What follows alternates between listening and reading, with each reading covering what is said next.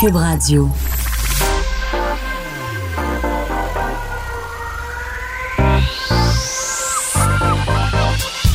Même l'été, le midi, faut rester informé.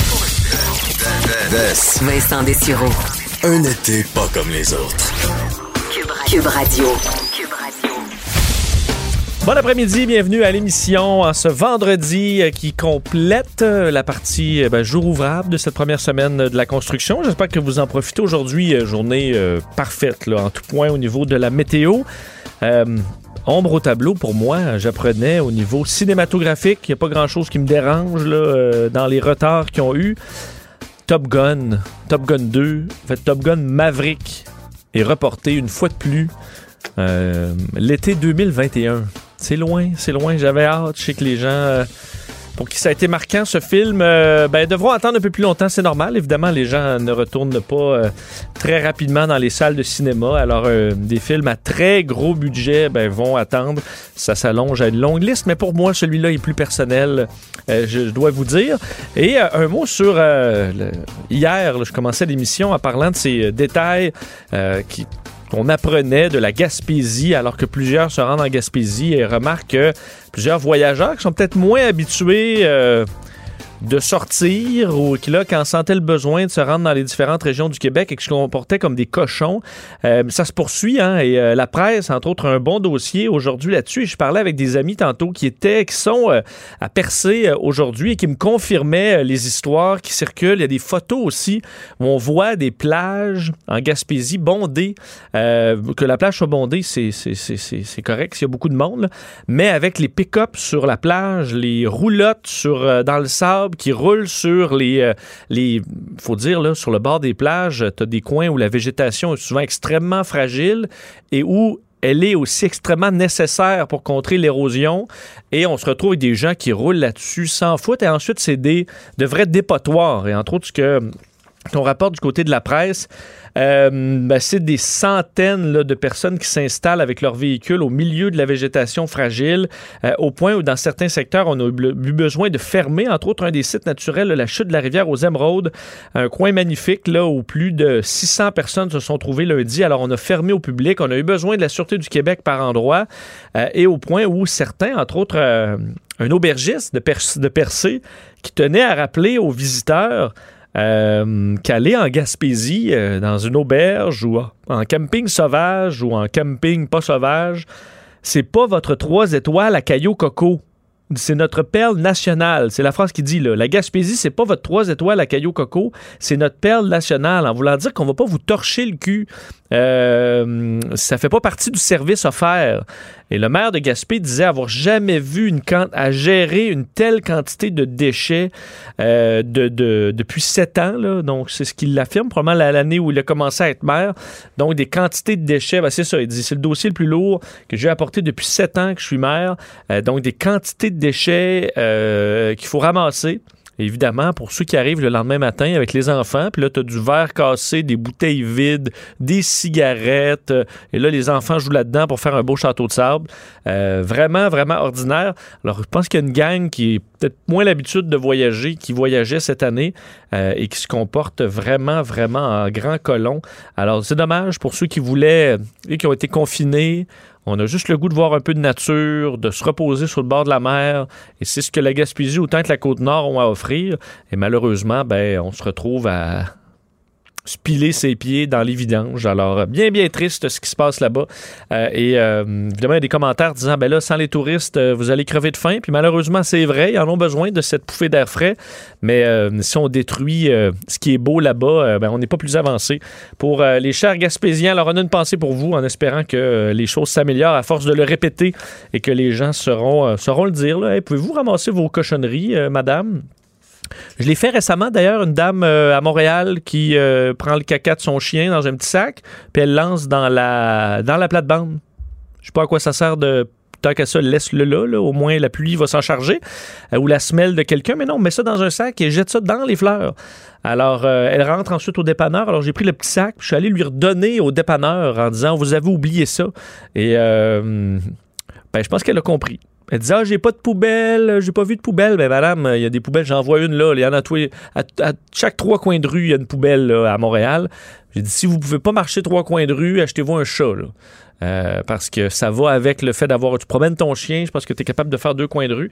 Alors, effectivement, du manque de civisme, il y en a euh, un peu partout à travers la province. Et dans ce cas-là, c'est peut-être des Montréalais aussi ou d'autres qui sont en, qui sont en visite, euh, en visite en Gaspésie. Alors, on a une pensée pour vous. On va aller rejoindre Sophie Durocher qui est en ligne. Salut, Sophie. Écoute, Vincent, tu me fais tellement rire avec ton affaire de la dame avec son caca de chien, là, vraiment, là. Ben, en fait, d'ailleurs, euh, d'ailleurs euh, la, la dame au début euh, était combative un peu. Puis j'ai dit, madame, vous avez oublié ça. Puis là, ah, ben là, il n'y a pas de. Mais après, honnêtement, avec tout le regard de tout le monde qui clairement comprend que la dame fait juste lancer ses vidanges. et j'ai dit, madame, vous savez que la plate-bande, c'est à quelqu'un là, qui essaie de s'en occuper. Puis Ben que veut probablement pas voir le, le- le- des, des- des sacs de, de poubelle là-dedans. Et elle dit, ben là, puis là, elle leur, elle leur prie, mais je pense qu'elle va y avoir leçon. J'étais content parce que souvent, moi-même, je fais partie de ceux qui, ben là, t'es mal à l'aise de faire un commentaire. Mais non, à un moment donné, il faut que, les gens, faut, faut réveiller un peu les gens. Puis des fois, un simple commentaire, ça les saisit. Puis après ça, ils font plus attention. Ben, t'as tout à fait raison. Écoute, j'ai une anecdote. euh, Je, dé- je déteste faire ça, tu sais, relancer quelqu'un qui a une super bonne anecdote. Vas-y. Mais, mais je pense que tu vas, tu vas aimer la mienne. Alors, comme tu le sais, euh, Richard et moi et l'héritier, on est euh, euh, dans Charlevoix. On est dans un très bel hôtel au manoir Richelieu, pour pas le nommer. Et ben, le matin, le premier matin où on se réveille, on s'en va pour un petit déjeuner, puis on passe devant les chambres de nos co... les gens qui habitent ici. Et à un moment donné, on voit à l'extérieur d'une chambre, tu sais, les gens habituellement laissent, mettons, leur plateau euh, quand ils ont euh, commandé un petit déjeuner, ils laissent le plateau devant la porte en se disant que la femme de ménage ou quelqu'un va le ramasser. Ben là, c'était des parents qui avaient laissé la couche de leur enfant Ben non. devant la porte. Je te jure. Arc. Vincent, J'ai failli, j'ai j'ai- deux affaires j'avais envie de faire. J'avais envie de frapper à la porte pour leur dire vraiment, vous me levez le cœur. Et l'autre affaire que j'avais envie de faire, c'est de euh, photographier avec le numéro de la chambre puis mettre ça sur les médias sociaux, puis que la dame ou le monsieur se serait peut-être reconnu. Mais tu sais, je veux dire, à la rigueur, si tu trouves que vraiment le caca de ton enfant, ça sent tellement mauvais que tu sens le besoin de le sortir de ta chambre, mets-le dans un sac de poubelle, puis demande à la femme de ménage de venir le chercher au plus vite. Mais Ben oui, tu demandes à l'entretien. Tu peux appeler à la réception, demander à Ben l'entretien, dire est-ce que quelqu'un Ben pourrait oui. passer chercher mon sac de vidange? Ça se Ben, fait très bien, ça. là. Parce que, tu sais, j'en ai changé, moi, des couches à mon fils. euh, j'ai eu juste un enfant, mais il m'a dit j'ai eu assez de couches pour euh, me durer pour de mes jours. C'est pour ça, d'ailleurs, une des raisons pour laquelle j'ai pas de deuxième enfant. Mais j'en ai changé des couches, puis c'est vrai que des fois, ça peut être extrêmement violent. Là. Ça, prend à la gorge l'odeur de, qui, émane de ces petits êtres qu'on adore au demeurant. Mais je veux dire, euh, si toi, tu as de la difficulté à supporter l'odeur de cette affaire-là, imagine dans le corridor les gens qui passent. Puis tu sais, la, la vision que tu as quand tu t'en vas manger le matin à l'hôtel, puis la, la première chose que tu vois en sortant de ta chambre, c'est une couche devant une porte. Écoute, c'est vraiment, c'est dégueulasse. Là. Ben, tu vois, j'ai travaillé en hôtellerie euh, et j'ai jamais vu ça, là. Alors, euh, ça, au moins, c'est exceptionnel, mais ça, je l'ai jamais vu. Les couches souillées euh, sur le bord de la table, sur le bord de la porte, c'est euh, c'est spécial. Mais parlant de couches, tu sais, des fois, parce qu'on parle des gens qui ont des comportements de cabochon, puis qui ont vraiment aucune classe, puis qui, qui ont aucune notion d'hygiène. Euh, quand euh, mon fils était petit, bon, on allait évidemment très, très, très souvent au parc. Et il n'y a rien qui me dégueulait plus que de voir des, des papas ou des mamans qui changeaient la couche de leur enfant sur une table de pique-nique. C'est comme, non, tu fais pas ça, là. Pas directement sur la table de pique-nique. Parce que qui dit table de pique-nique dit pique-nique? Et qui dit pique-nique dit il y a du monde qui vont manger là. Mais si tu Écoute- mets une, euh, une serviette, là, Oui, ça t'écœure quand même? ben ça, ça me dégueule quand même, mais ça me dégueule moins. Mais j'en ai vu à plusieurs reprises des papas, des mamans changer directement le bébé sur la table de pique-nique. Puis je m'excuse, mais veux, veux pas, là, quand tu nettoies une couche, t'as beau faire attention, il y a toujours des petites gouttelettes, comme dirait le docteur Arruda. Il y a toujours des petites gouttelettes qui s'en vont partout. Bref, je suis au- jusqu'au jour d'aujourd'hui, je suis incapable de manger euh, sur, une table de pique-nique si j'ai pas une ma propre nappe ou quelque chose comme ça, parce que ça, je pense que ça m'a marqué pour le restant de mes jours.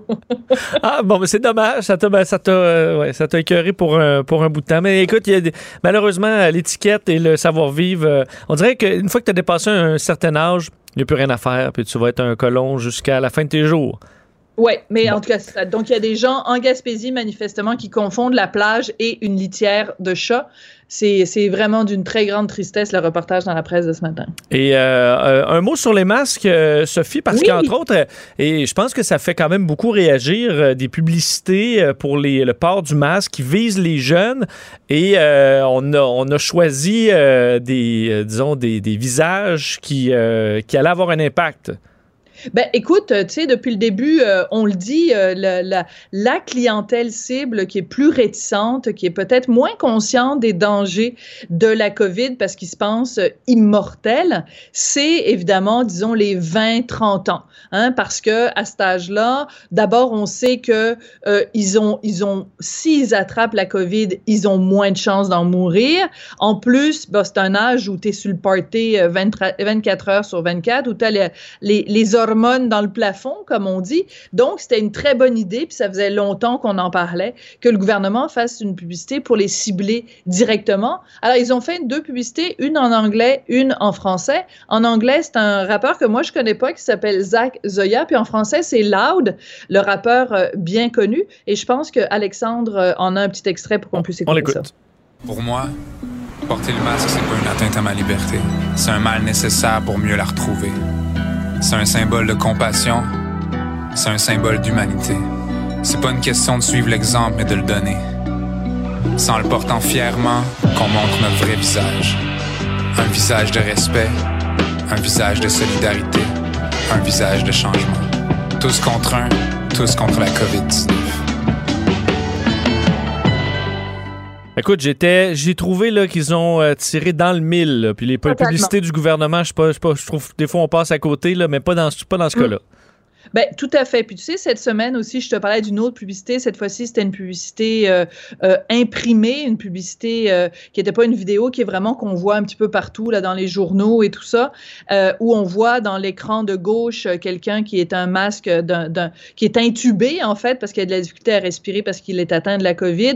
Et à, à, droite, la même jeune fille, mais qui porte un masque. Puis on demande quel masque préférez-vous? Puis je t'avais dit à quel point je trouvais cette publicité-là vraiment, comme on dit en chinois, target, là, c'était vraiment parfait. Ben, dans ce cas-ci, elle est parfaite, cette publicité-là, avec Loud. On voit Loud qui se promène en ville, puis il y a plein d'endroits comme iconiques. Euh, tu sais, il y a devant le five, Farine Five Roses, là, tu sais, des endroits iconiques, très urbains. C'est une publicité très urbaine. Euh, et il porte tout le temps le masque, puis il croise des gens qui portent le masque. Donc, là-dessus, 10 sur 10, euh, Monsieur Legault et votre équipe. Par contre, la publicité euh, en anglais, c'est un rappeur donc euh, qui s'appelle Zach Zoya. Elle est très bien faite, cette publicité-là aussi. Sauf que le, jeune rappeur, donc, il dit, ben, si je te disais que tu as une façon de sauver le monde, si je te disais que tu peux avoir du fun avec tes amis, mais il faut quand même que tu gardes une distance. Puis c'est rappé, donc c'est vraiment, tu sais, c'est comme vraiment le genre de musique que les jeunes aiment. Et le problème, c'est que le rappeur lui-même ne porte pas le masque et qu'il y a un seul moment, en tout cas, à moins que j'ai pas bien regardé, où on voit un jeune qui porte le masque. Écoute, à un moment donné, il y a un rassemblement de jeunes, ils sont 5-6 au parc et ils portent pas le masque. Donc, je comprends que le message, c'est pas juste le masque, c'est aussi dire la distance de 2 mhm. mètres, mais dans la publicité en français, Loud porte le masque, dans la publicité en anglais, Zach Zoya porte pas le masque je, trouve que c'est une occasion manquée, c'est plate, là. Mais si le message vraiment qu'on veut envoyer aux jeunes, c'est de porter le masque, ben, ce serait peut-être une bonne idée que les gens qui font la pub le portent, le masque. ben, c'est vrai, surtout que si on retrouve dans des endroits où le port du masque n'est pas nécessaire, ben, faites la pub dans des endroits où c'est nécessaire parce que c'est là qu'on veut, euh, qu'on veut frapper. Ben c'est ça. Moi, j'aurais mis des jeunes au lieu de les mettre dans le parc. J'aurais mis des jeunes dans un bar qui dans l'autobus, dans le bar, exact. C'est ça, dans des endroits où vraiment euh, on est on est obligé de, de, à cause de la proximité, justement de, de porter le masque parce que je comprends pas qu'il y ait une telle dichotomie entre la pub française et la pub anglaise. Mais écoute, vraiment, tu me connais là, je, je, je je critique euh, parce que je trouve que c'est important de, rappeler le gouvernement à son, bon, euh, à son bon raisonnement, mais de façon générale, ces deux initiatives-là sont très pertinentes, surtout que c'est dans, dans les deux cas, je pense, en tout cas du côté francophone, certainement. Loud, c'est quelqu'un que les jeunes aiment beaucoup, qui, qui, accumule des prix à, chaque année. Donc, euh, c'est une très bonne idée d'avoir choisi ces gens-là comme, comme porte-parole, mais je pense que le message en anglais aurait intérêt à être mieux, mieux ciblé, mettons. Bien dit. Euh, parlons de We Charity parce que là, euh, des, euh, enfin, les, les commanditaires TELUS et Virgin qui se dissocient maintenant de l'organisme. Écoute, c'est assez euh, spécial parce qu'on sait que donc cet euh, organisme de charité qui est dans l'eau chaude, c'est le cas de le dire. Je pense que c'est même plus de l'eau chaude. Là, je pense qu'ils sont rouges comme un mar dans l'eau bouillante. Euh, la, tout le monde se tient maintenant à distance de cet organisme-là et euh, on apprend ça donc dans le Globe and Mail. Euh, TELUS, qui était un gros, gros commanditaire, hein, ils étaient censés être commanditaires de We Charity jusqu'en 2022, ben là, ils ont émis un communiqué pour dire que de façon mutuelle,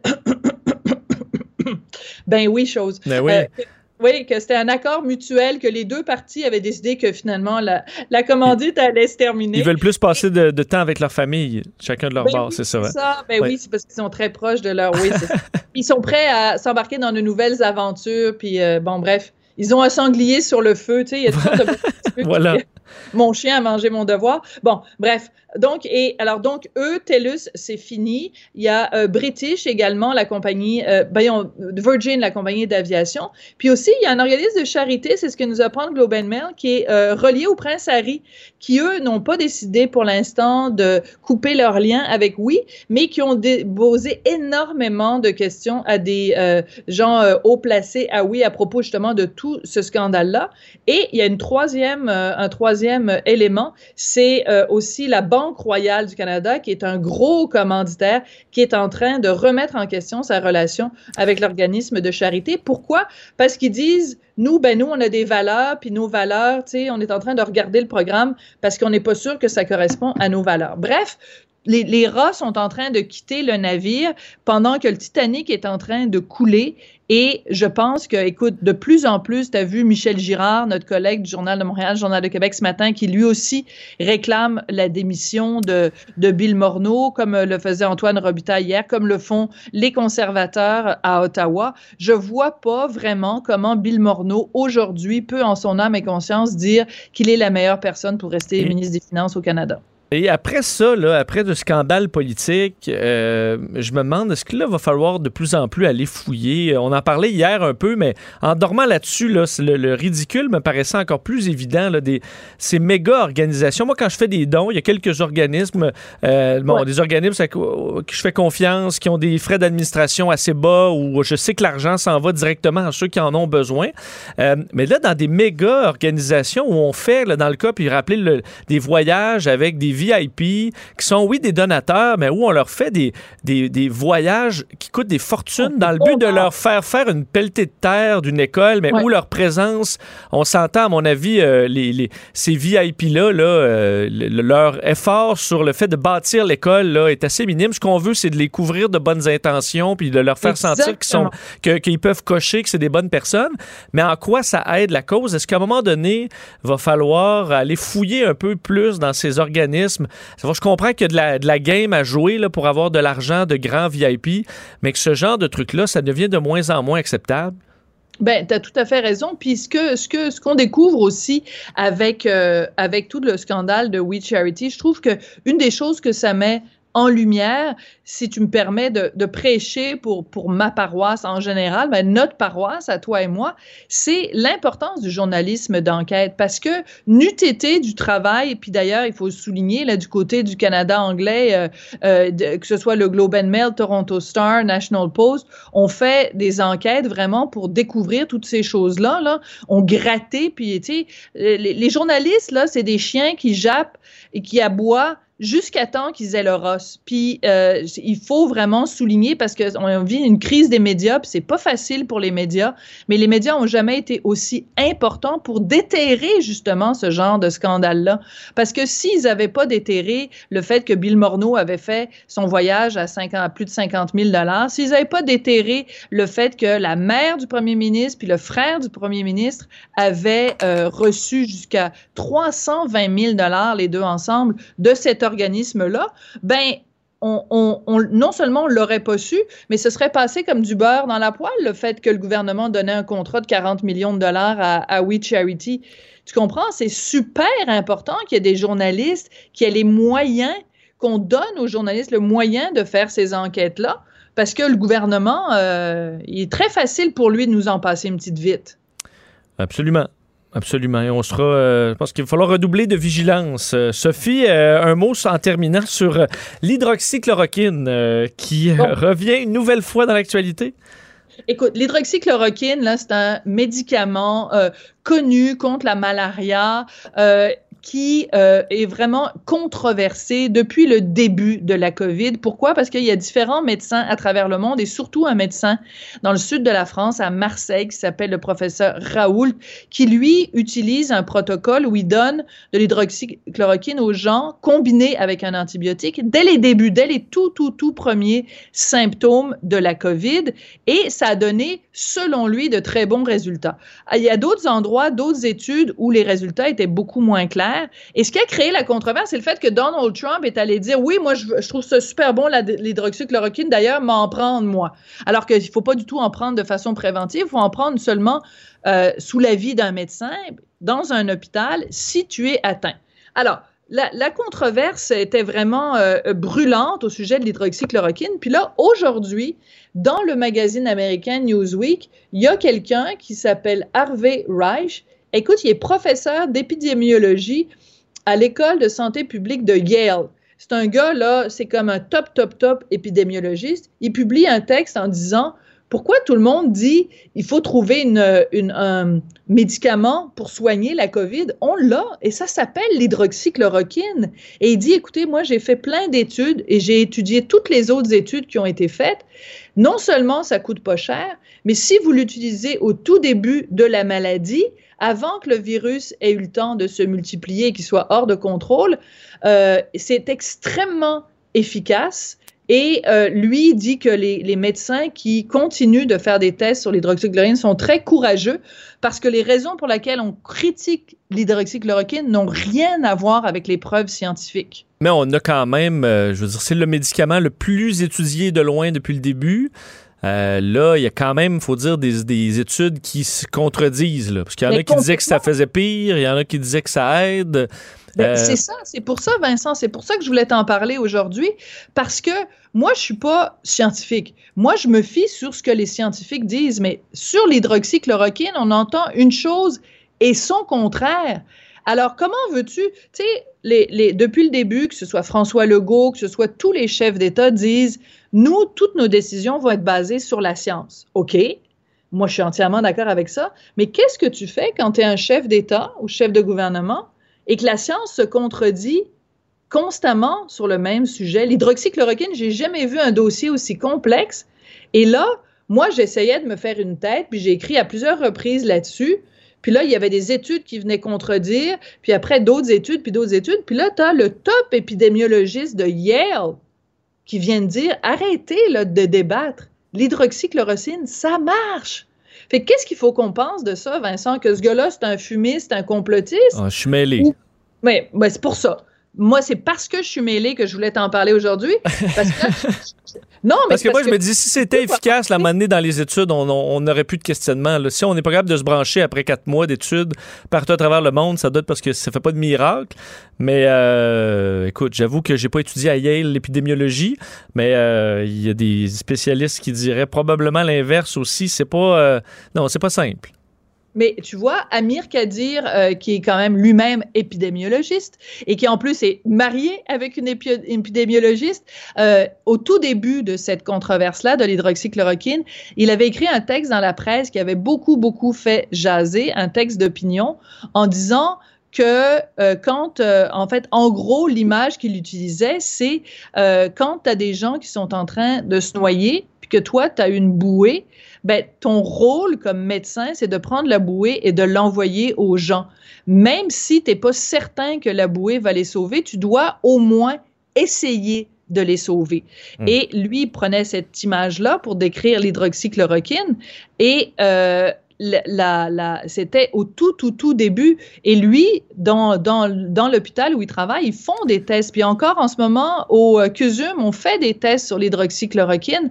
Et euh, donc, je pense qu'il faut continuer à chercher. Mais je t'avoue que ce texte-là, dans Newsweek, du gars de Yale, ça, ça, ça- ça relance, en tout cas, selon moi, ça relance le débat sur l'hydroxychloroquine. Ben, ça m'intéresse. Je vais aller lire ça euh, dès, que, dès que je sors des ondes. Euh, Merci euh, du suivi. Merci, Sophie. À demain. Ah non, pas à demain. On est vendredi. Bon week-end. Et euh, on se reparle lundi.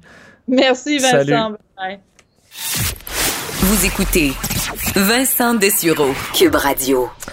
Une histoire vraiment euh, particulière. Et est-ce qu'on a à s'inquiéter euh, de ces vagues de piratage informatique? On a beaucoup parlé, et on va en parler d'ailleurs tantôt, euh, du, bon, de ces attaques pour des informations sur les vaccins et autres. Mais voilà que des pirates informatiques ont attaqué une firme d'entretien d'avions à Dorval, Inotech Exeker, qui ont ensuite diffusé une partie des informations qu'ils lui ont volées, dont des secrets industriels et des informations personnelles sur ses employés. On s'est servi de ce qu'on appelle les rançongiciels, là, dont on a appris, euh, le, fonctionnement dans les dernières années. Euh, ce- le rançongiciel s'appelle Maze, selon euh, bon, un site qui est lié à ce groupe de hackers. Alors, on fait carrément de l'extorsion avec des rançongiciels qui vont bloquer vos systèmes et vous avez à payer en général en bitcoin pour être capable de, de, reprendre le contrôle de, vos- de, de- vos installations. Alors, euh, une histoire assez particulière et qui euh, est inquiétante assurément pour des industries de pointe comme dans le milieu de, de, de l'aviation, mais aussi d'autres un peu partout à travers le Québec et dans le monde. Pour en parler, les cofondateurs du Hackfest de Québec. Alors, un expert dans le dossier, Patrick Mathieu, qui est en ligne. Bonjour, Patrick. Salut. Donc, ce- cette attaque euh, de, de cette firme d'entretien d'avions, euh, est-ce que c'est assez classique comme type de- de piratage? Vraiment, en fait, c'est quelque chose qu'on voit euh, un peu partout dans pas mal tous les types d'organisations. Euh, mais surtout, c'est quelque chose qu'on on parle et qu'on explique dans les nouvelles et dans les, les- les personnes évidemment qui travaillent dans le domaine depuis plusieurs années déjà. Les ransomware, euh, comme Maze, existent depuis euh, deux, trois, quatre ans et plus. Là, on a vu des vagues d'attaques en Europe et autres. Euh, donc, c'est rien de nouveau, puis c'est dommage d'encore de voir ça. là. Parce que c'est plus fa- c'est facilement euh, évitable ou non? Oui puis non, dans le sens que euh, je veux dire, toute la connaissance sur comment euh, rendre ça le moins avec le moins d'impact possible, c'est quand même connu pour les entreprises.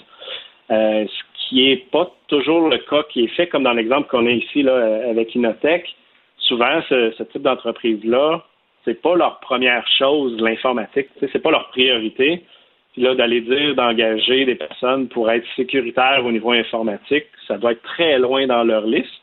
Sauf que si vous regardez c'est quel type d'entreprise, ben, ils sont reliés au domaine de l'aviation. C'est peut-être une belle porte d'entrée pour tout ce qui est euh, Aéronautique, aéronautique, que ce soit de la construction, les, les compagnies qui, qui développent ces avions-là, mais autant pour les, les aéroports et autres. là. Il y a beaucoup d'informations confidentielles et de très grande valeur dans ça. là.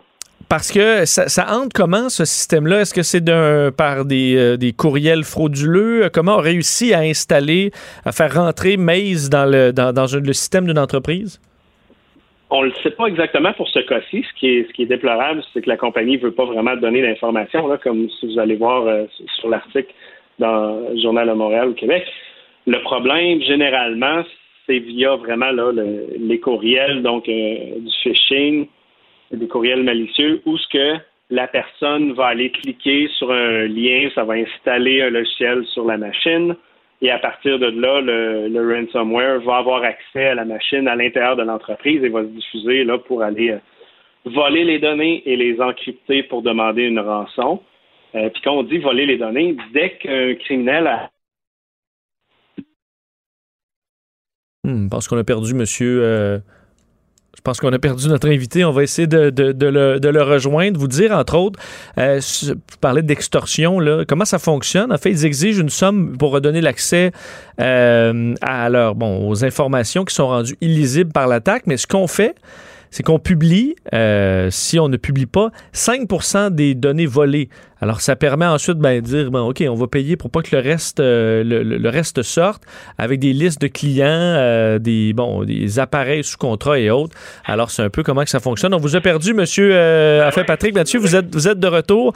Euh, je, vous- pose la question maintenant. Donc, est-ce que euh, une, une fois qu'une entreprise est euh, comme ça attaquée, est-ce que, parce que ça me semblait être le cas dans les dernières années, qu'une fois que ces systèmes-là sont installés, qu'on vous demande une rançon, euh, il y a presque rien à faire. Est-ce qu'encore aujourd'hui, il y a presque rien à faire une fois que le, mal est fait?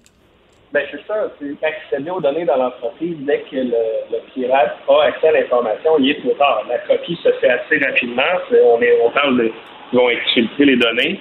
À partir de là, s'ils les enquêtent, ils peuvent vous faire une demande de rançon pour pas qu'ils vous fusent l'information qu'ils vous ont volée.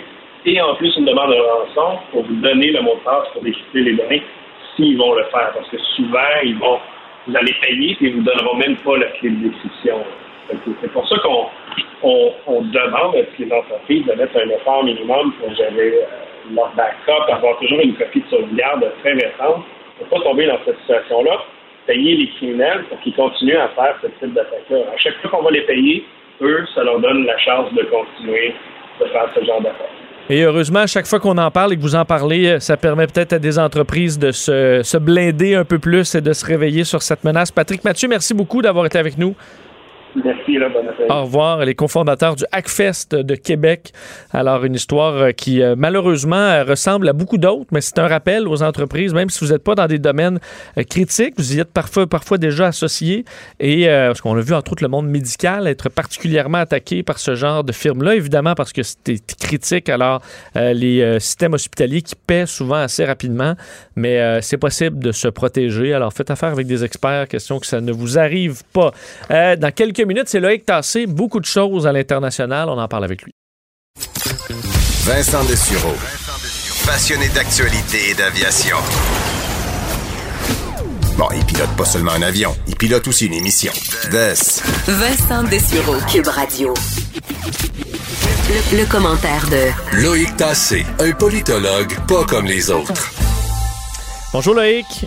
Bonjour Vincent. Mais euh, vraiment, c'est la guerre par euh, fermeture de consulats se poursuit entre la Chine et les États-Unis. Ben oui, on a commencé à parler de, la- de ça au début de la semaine et ça continue. Euh, en fait, ce qui est en train de se produire, c'est que par mesure de représailles, le gouvernement chinois a décidé de fermer le consulat américain dans la ville de Chengdu, qui est la capitale du Sichuan. Et c'est quand même, il y a 200 personnes qui travaillent là.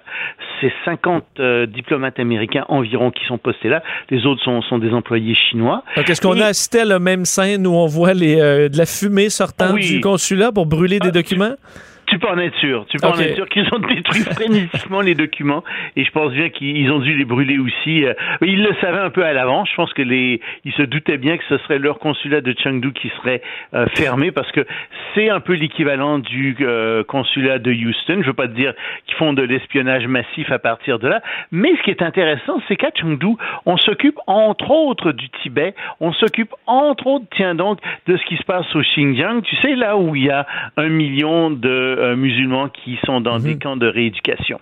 Alors c'est ça qu'on fait fermer euh, en Chine euh, et ça fait partie donc de cette vaste vague de représailles.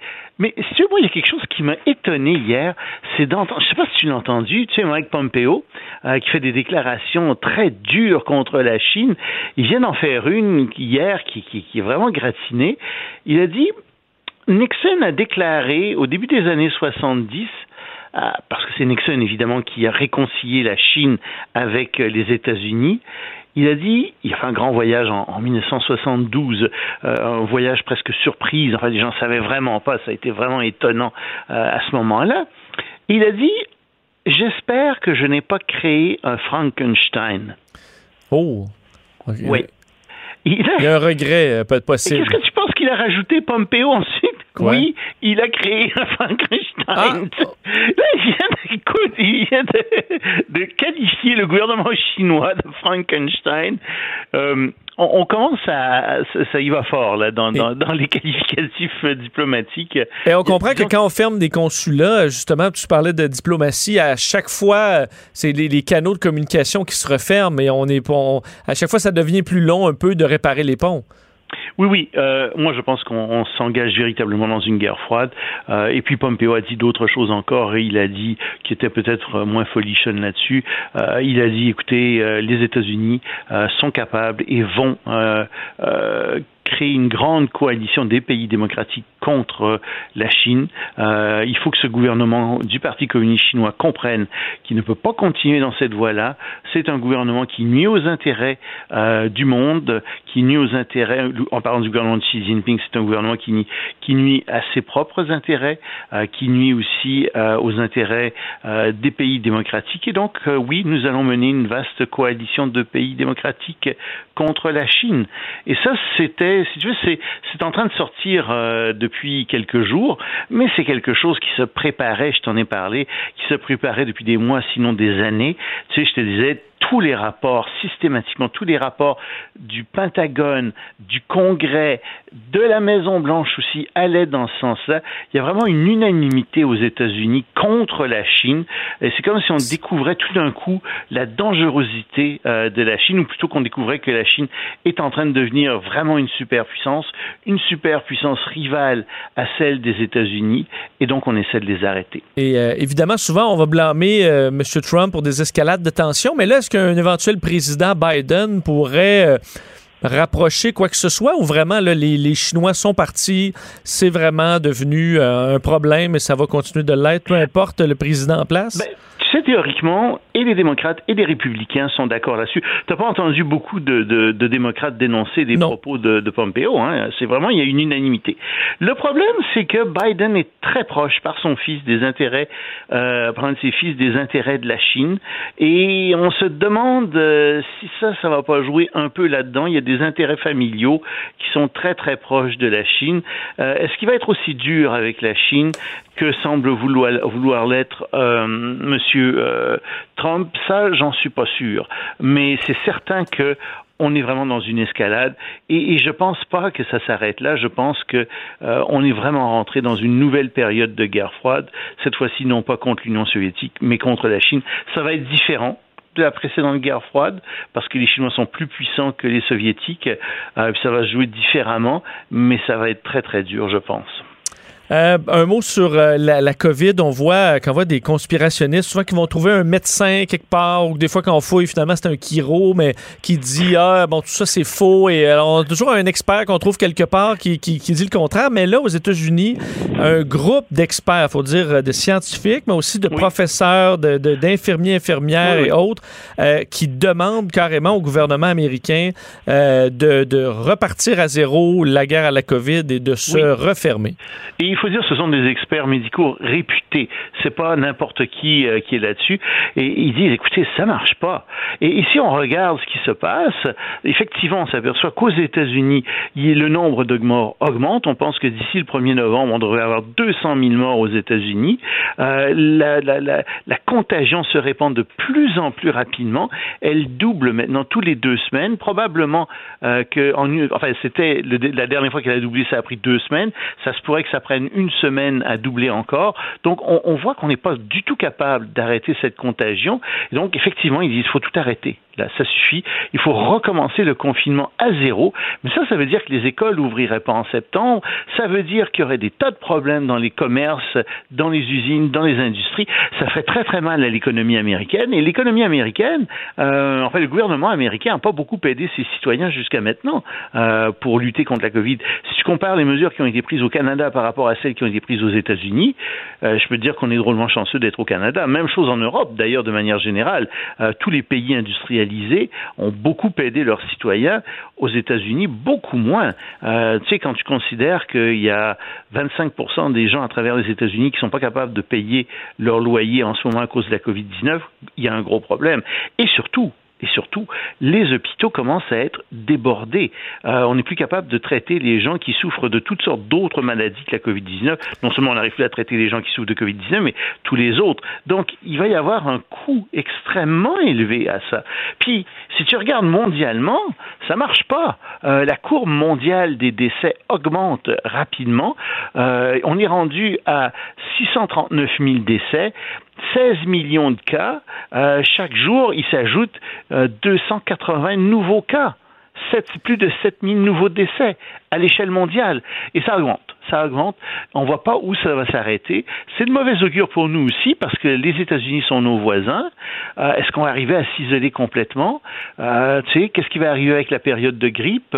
Euh, si tu veux, c'est un petit peu inquiétant de regarder la tendance mondiale sur la COVID-19. C'est très inquiétant de regarder ce qui est arrivé aux États-Unis. Puis, ça recommence dans certains pays. À Tokyo, on a demandé ces derniers jours aux gens de rester chez eux. En France, on commence à avoir vraiment peur qu'il y ait une deuxième vague qui frappe, etc.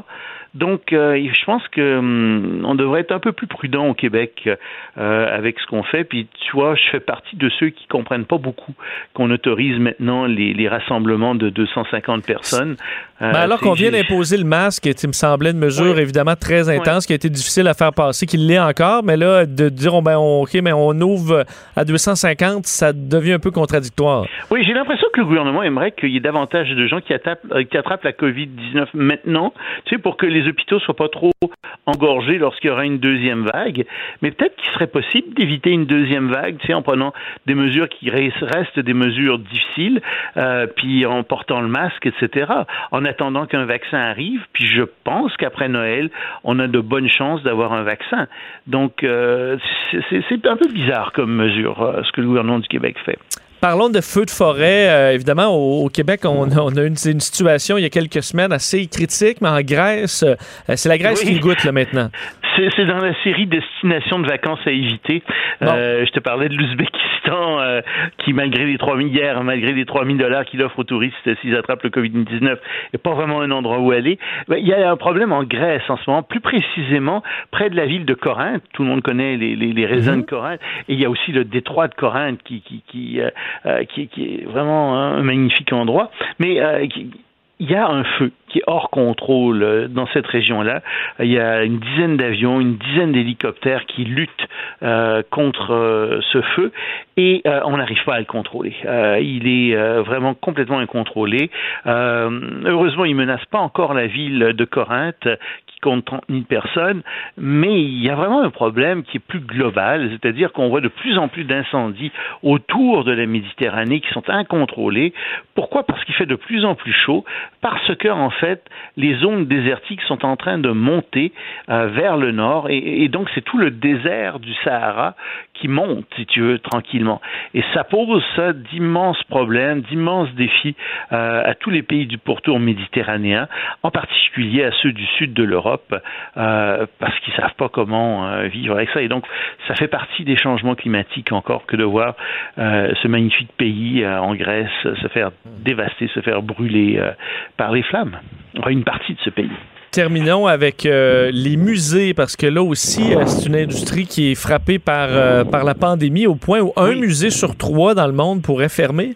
En fait, je t'ai écrit ça, puis c'était pas dans le monde, c'est aux, aux États-Unis, euh, serait sur le point de fermer. Dans le monde, euh, il y aurait en ce moment presque 15% des musées qui seraient menacés, ce qui est énorme. Mm -hmm. Mais aux États-Unis même, selon une enquête euh, de l'Alliance euh, des, des, musées euh, américains, il y a, il y a auprès qui a été faite auprès de 648 directeurs de musées, donc il y a le tiers des musées qui pensent qu'ils ne seront pas capables de, passer l'année. Ils pensent qu'ils vont être obligés de fermer complètement dans les six prochains mois si ça continue. S'ils ne reçoivent pas de subventions euh, et fermer pour de bon. Et ça, ça pose des problèmes. C'est pas des, petits musées. Euh, parfois, par exemple, euh, le Arizona Science Center à Phoenix qui est là, euh, qui a des grands, qui est en train de, de subir de grandes pertes. Il y a d'autres musées qui sont très connus, comme le Metropolitan, lui qui va pas fermer, mais qui a quand même essuyé pour 100 millions de dollars de pertes. Ah. Oui, donc fou. ça va pas très bien hein, pour les musées en ce moment. On, euh, suppose, que de, on suppose que M. Trump, quand tu cognes à sa porte pour des musées, c'est pas le premier nécessairement à ouvrir les vannes? Non, non, non. Effectivement, euh, il n'est pas connu pour euh, son comment dirais-je, il n'est pas connu pour son esthétisme, euh, en effet, ni pour son raffinement artistique euh, donc, euh, je pense qu'effectivement, ça intéresse pas beaucoup trop. Mais heureusement, aux États-Unis, il y a quand même beaucoup de gens qui s'intéressent aux musées.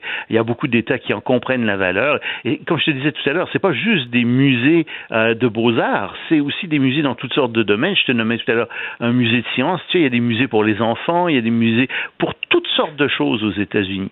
Et ils sont vraiment en très grande difficulté pour le tiers d'entre eux.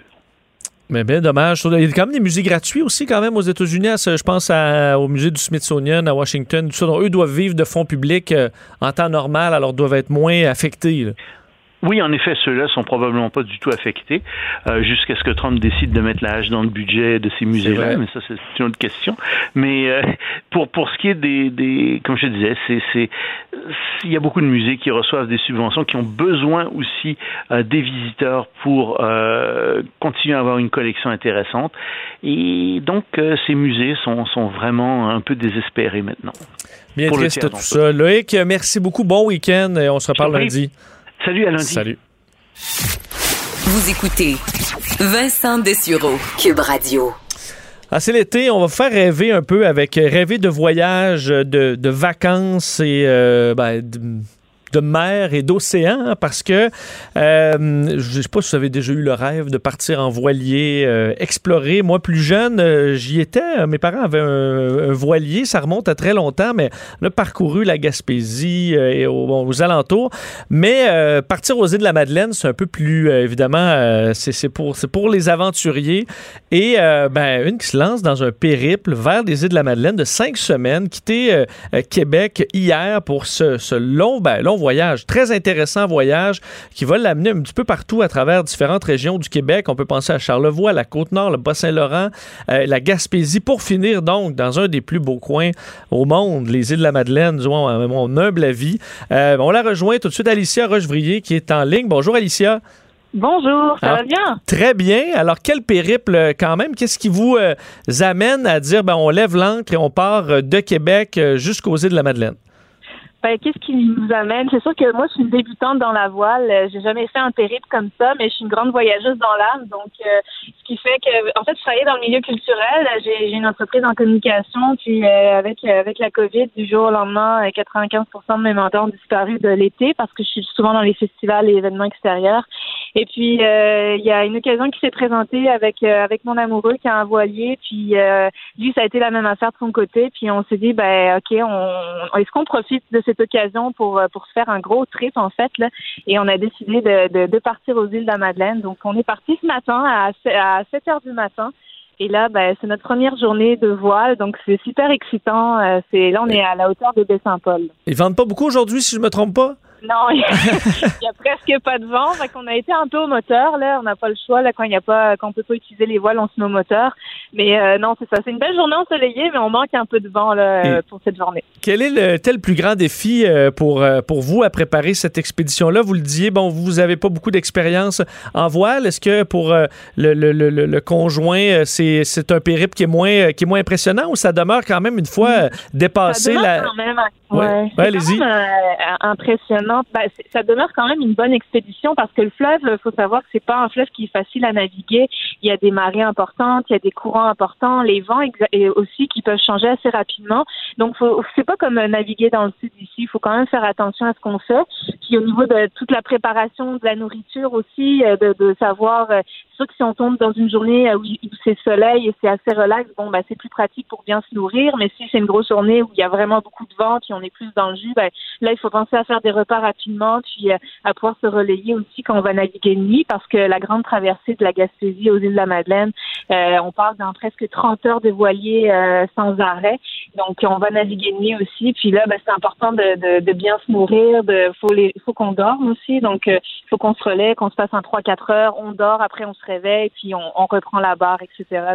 ben, c'est quand même de la préparation. Je comprends que pour vous, à un moment donné, le, bon, le capitaine doit, doit, doit dormir dans la longue traversée vers les îles de la Madeleine. Euh, Êtes-vous nerveuse de dire, ben là, moi, je vais prendre les commandes seule euh, pendant, ben, pendant un certain moment? Ouais, mais on est trois, puis moi je l'ai bien spécifié, étant donné que je suis débutante dans la voile, que je voulais pas être toute seule à la barre. Donc je veux tout le temps qu'il y ait quelqu'un qui soit avec moi, puis qu'on puisse euh, qu'on puisse se supporter là-dedans aussi.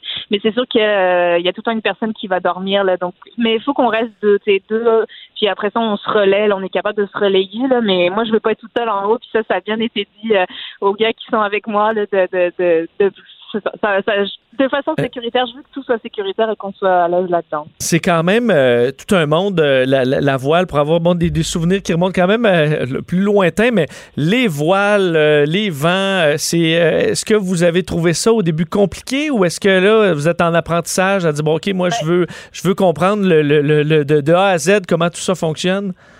Ben, j'ai fait quelques sorties quand même là depuis le mois de mai, donc euh, je commence à comprendre comment ça fonctionne. Euh, puis vous voyez, aujourd'hui, on a sorti le ski. Le ski, c'est euh, la troisième voile. Là, c'est quand on a un vent de, de dos. En fait, c'est puis on l'a sorti tout à l'heure. C'était la première fois qu'on le faisait de la saison, donc c'est très impressionnant. C'est une voile qui est très large, puis on la voit pas tout le temps. Souvent, on a plus tendance à sortir le génois et la grande voile, qui sont les deux voiles principales. Mais le ski, c'est la troisième voile qu'on sort seulement quand on a un vent de, derrière. Puis tantôt, ça a été le cas et on avait on allait quand même assez vite là donc ben, euh, vous avez c'est la plus belle voile parce qu'entre autres ça penche pas ah, euh, c'est calme euh, c'est et d'un c'est souvent des voiles magnifiques. Vous avez vous avez raison. Mais vous attendez-vous à ce que il y aura des journées où la météo va probablement pas collaborer sur le fleuve? Ça peut quand même devenir un défi assez rapidement? Ben oui, ça c'est sûr. Puis on a tout prévu en conséquence. On, est, on a des habits chauds aussi parce que là on a comme ça prend des soutes exprès là pour le voilier euh, quand il pleut pour qu'on soit protégé, pour qu'on n'ait pas froid. Donc euh, oui, c'est sûr que pour l'instant ça se passe bien, mais bon c'est la première journée sur euh, cinq semaines, donc on va voir comment ça, ça, se déroule par la suite. Mais on a prévu là les, les bottes de pluie, les tuques, les mitaines, les bas de laine et tout là. on a tout prévu en conséquence. Alors, les prochains euh, points euh, principaux, est-ce que là, c'est la région de Charlevoix qui s'en vient pour vous sur votre radar? Ben, là, on est en plein dedans. On vient juste de passer euh, le massif de la petite rivière Saint-François. On est à la hauteur de Baie-Saint-Paul. On a présentement, j'ai l'île aux coudres qui est à ma droite. Puis, on s'en va à Cap-Alègle tantôt. Ensuite, demain à Tadoussac. on traverse après-demain, on s'en va au Bic, à l'encre. On va dormir à l'encre avec les magnifiques couchers de soleil qu'on connaît là-bas. après, on s'en va à Matane. Matane on va à Rivière-au-Renard. Rivière-au-Renard, on va aller jusqu'à lens à en Gaspésie, à côté de la belle microbrasserie de Caribou. Puis après ça, on fait la grande traversée aux îles d'une trentaine d'heures. Puis on va rester deux semaines aux îles là-bas, faire des activités, puis s'amuser un peu. Là, on connaît certaines personnes. Puis on va revenir euh, probablement peut-être par l'île d'Anticosti, puis euh, euh, donc euh, et longer la côte après.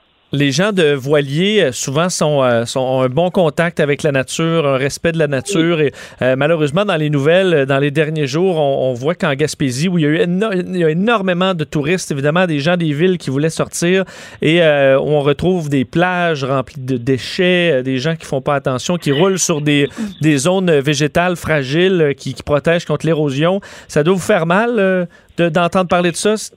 Tellement, puis je trouve que moi j'ai déjà habité à Rimouski, je connais quand même la Gaspésie, puis si je trouve qu'il y a une, région magnifique au Québec, malgré que toutes les régions ont leurs particularités, mais la Gaspésie c'est vraiment beau, c'est je trouve que les gens devraient vraiment faire attention, c'est notre territoire, c'est la nature, euh, soyons respectueux de la nature, puis on l'a vu avec le Covid, avec tout ce qui passe, que l'humain a un impact important sur la pollution et tout. Fait profitons de, de ce temps-là, de, des vacances, du fait qu'on peut explorer notre territoire pour, euh, pour le protéger, en fait. Donc, euh, oui, je trouve ça un petit peu, un petit peu triste de, de voir ça.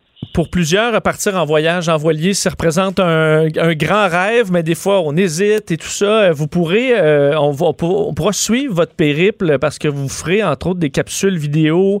où est-ce qu'on peut vous regarder pour suivre vos, les, les prochaines étapes de votre voyage? Ouais, ben les gens vont pouvoir, moi je vais, je vais sortir des capsules à peu près aux deux trois jours. Les gens vont pouvoir me suivre sur ma page Facebook et ma page Instagram sur euh, mes, mes pages personnelles Alicia Rochevrier.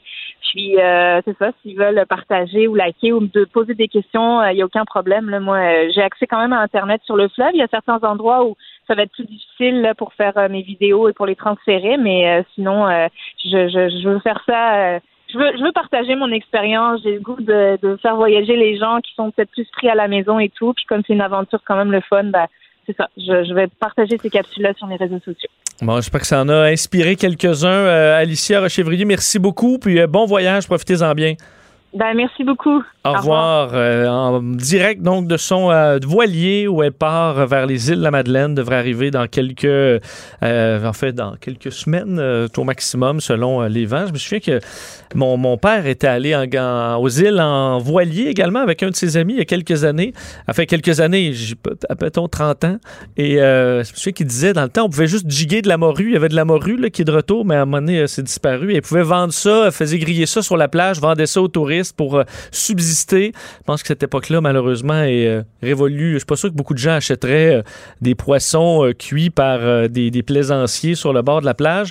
On préfère aller dans des bons restaurants maintenant, mais c'était une autre époque. Mais c'est quand même possible de voyager vers l'Est et de, ben, de profiter de la voile, parce que c'est assurément... Je comprends que c'est quand même coûteux, là. Il faut pouvoir s'acheter un voilier, mais c'est assurément une très belle passion. Ici, pas de contrôle C, contrôle V. On laisse les autres se copier entre eux. Vous écoutez Vincent Dessureau. On parlait des, euh, des gens qui lançaient n'importe quoi sur la plage, euh, des déchets en Gaspésie, mais et plusieurs blâmaient des Montréalais pour ça. Il euh, ben, faut croire peut-être qu'il faut, faut, vérifier euh, également à Montréal les gens qui lancent leurs mégots de cigarettes dans ce cas-là, des mégots mal éteints. Qui causeraient, croyez-le ou non, une multiplication des incendies présentement, bon, dans des pots de fleurs, des plates-bandes qui seraient en hausse présentement à Montréal, alors que les gens fument moins. Dans ma tête, les gens devraient être plus vigilants à lancer leur, leur mégot un peu partout.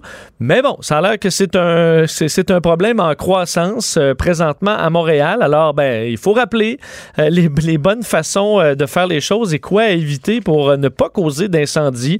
On rejoint la chef de section et porte-parole prévention au service de sécurité incendie de Montréal, Louise Desrosiers, qui est en ligne. Madame Desrosiers, bonjour. Bonjour. Est-ce que ça vous surprend vous-même de voir que ce type euh, d'incendie-là est en, est en hausse à Montréal?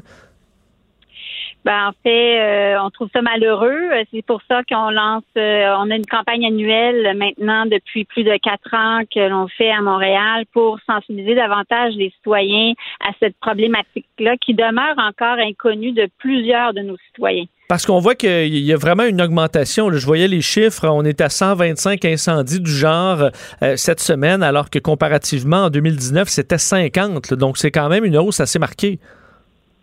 Effectivement, qu'il faut comprendre, on a des facteurs aussi qui font qu'on a plus d'incendies cette année dû aux températures, aux chaleurs extrêmes que l'on vit au Québec. Euh, peu de pluie également.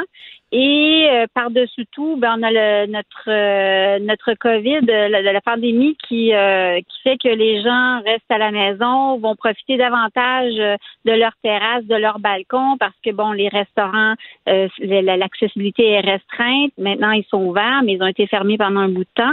Donc, et là aussi, le fait que les gens ne fument plus à l'intérieur, vont fumer à l'extérieur.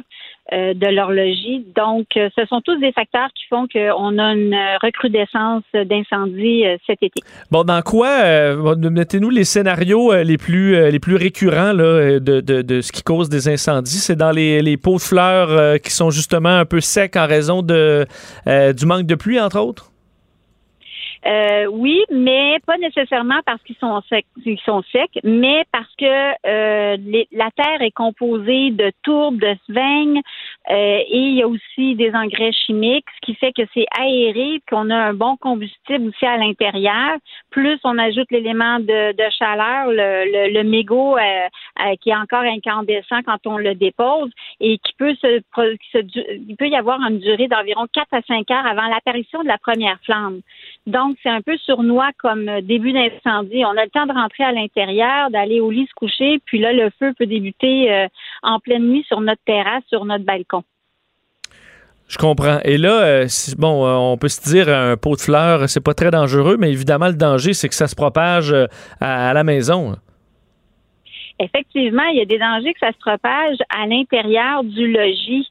Alors, euh, d'où l'importance de s'assurer également d'avoir des avertisseurs de fumée fonctionnels à notre logis sur tous les étages de notre euh, logement. Et puis, euh, ça devient une problématique. Généralement, ils se concentrent, je vous dirais, plus sur les terrasses et sur les toits, mais ils se propagent quelquefois à l'intérieur. Euh, je voyais, moi, dans mon. je suis dans Hochelaga Maisonneuve, en quelques, dans les deux dernières semaines, deux incendies de. entre autres, des tas de, de vidanges, ou entre autres, on a eu le, on a traversé, évidemment, le 1er juillet, des déménagements. Donc, juste en face de chez moi, incendie de matelas. Est-ce que ça aussi, là, les amoncellements reliés au déménagement, pour vous, c'est quand même une, une période beaucoup plus active? Ben, en fait, on remarque qu'on a beaucoup d'incendies également dans les déchets. Donc, euh, disposer de ces mégots, il faut le faire de façon sécuritaire, peu importe où on est.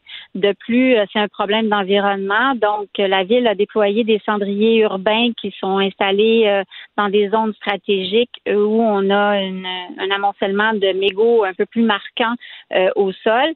Mais les gens doivent être consciencieux que lorsqu'ils fument à l'extérieur, de, de s'assurer de disposer des mégots dans un endroit approprié. Bon, ben, le message est, euh, lancé. Euh, Madame Louise Desrosiers, merci beaucoup. Merci. Au revoir, chef de section et porte-parole prévention au service de sécurité incendie de Montréal. Alors, les botches dans les pots de fleurs, ça pogne en feu. Ça peut vous, euh, ça peut incendier votre résidence. Alors, ça me paraît assez simple comme euh, rappel et euh, logique, un petit cendrier, c'est réglé. Alors, euh, pas plus de problème que ça. Effectivement, j'ai été réveillé lundi ou dimanche incendie, un gros tas de vidange devant, enfin, l'autre côté de la rue chez moi, et avec des matelas empilés, là, ça te fait toute qu'une flamme. Assez rapidement, je suis à deux coins de rue d'un poste de pompiers. Ils ont, sont intervenus très rapidement, mais ça aurait pu euh, dégénérer euh, assez vite. Alors, un rappel quand même, quand même important. Euh, un mot, bon, rapidement dans l'actualité, parce qu'on n'a pas eu le temps d'y revenir, mais c'est une nouvelle d'importance. La mère de la fillette de 6 ans, je dis, cette terrible histoire, justement dans mon secteur de, de Mercier, Hochelaga, Maisonneuve, là, fillette de 6 ans poignardée à mort dans la nuit de mercredi à jeudi dans, dans la ronde eh bien, elle a été accusée de meurtre non prémédité de son enfant aujourd'hui au Palais de justice de Montréal. Elle a 36 ans, comparu par voie téléphonique de son lit d'hôpital. Fait face donc à ce chef d'accusation extrêmement sévère, évidemment. Là, pour l'instant, au deuxième degré, on verra euh, euh, si les accusations changent, mais euh, ça semble être donc meurtre non prémédité. il y a interdit de, publication pour l'instant pour protéger l'identité de la victime, ce qui fait qu'on ne peut pas bon, nommer cette mère pour l'instant. C'est une accusation de meurtre, alors elle demeurera détenue automatiquement pour la suite des procédures. Euh, et pourra faire plus tard une requête pour obtenir sa libération conditionnelle, ce qui est assez rare dans les cas euh, de, de meurtre euh, violent.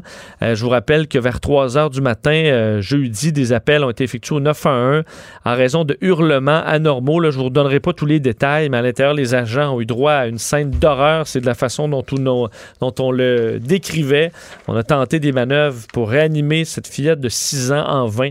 Alors, elle a succombé à ses blessures. Un autre terrible drame au Québec qui touche euh, euh, une, fillette. Alors, très triste histoire. L'accusé qui va revenir au euh, tribunal le 19 août prochain pour la suite des procédures. Et un mot sur ben, la pandémie. Plus, c'est plus léger, mais je trouvais l'histoire très intéressante parce qu'un peu partout à travers le monde, il y a des, bon, des, équipements pour les tremblements de terre, des sismographes qui vont aller calculer toutes les vibrations dans le sol. C'est à ce, point précis qu'on est capable de déterminer également qu'il y a une vibration qui est causée par l'activité humaine. Alors, on bouge, il y a des spectacles, il y a le métro qui passe. Alors, tout ça fait des vibrations qu'on est capable de mesurer de façon assez précise.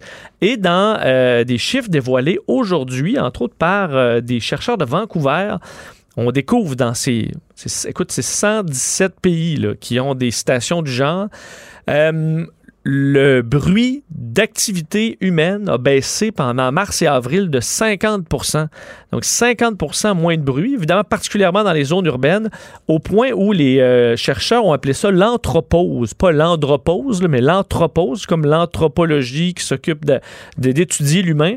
Alors comme une pause de l'activité humaine qu'on a vu au départ en Chine, ensuite en Italie Et ensuite, cette pause-là s'est étendue à la grandeur du monde.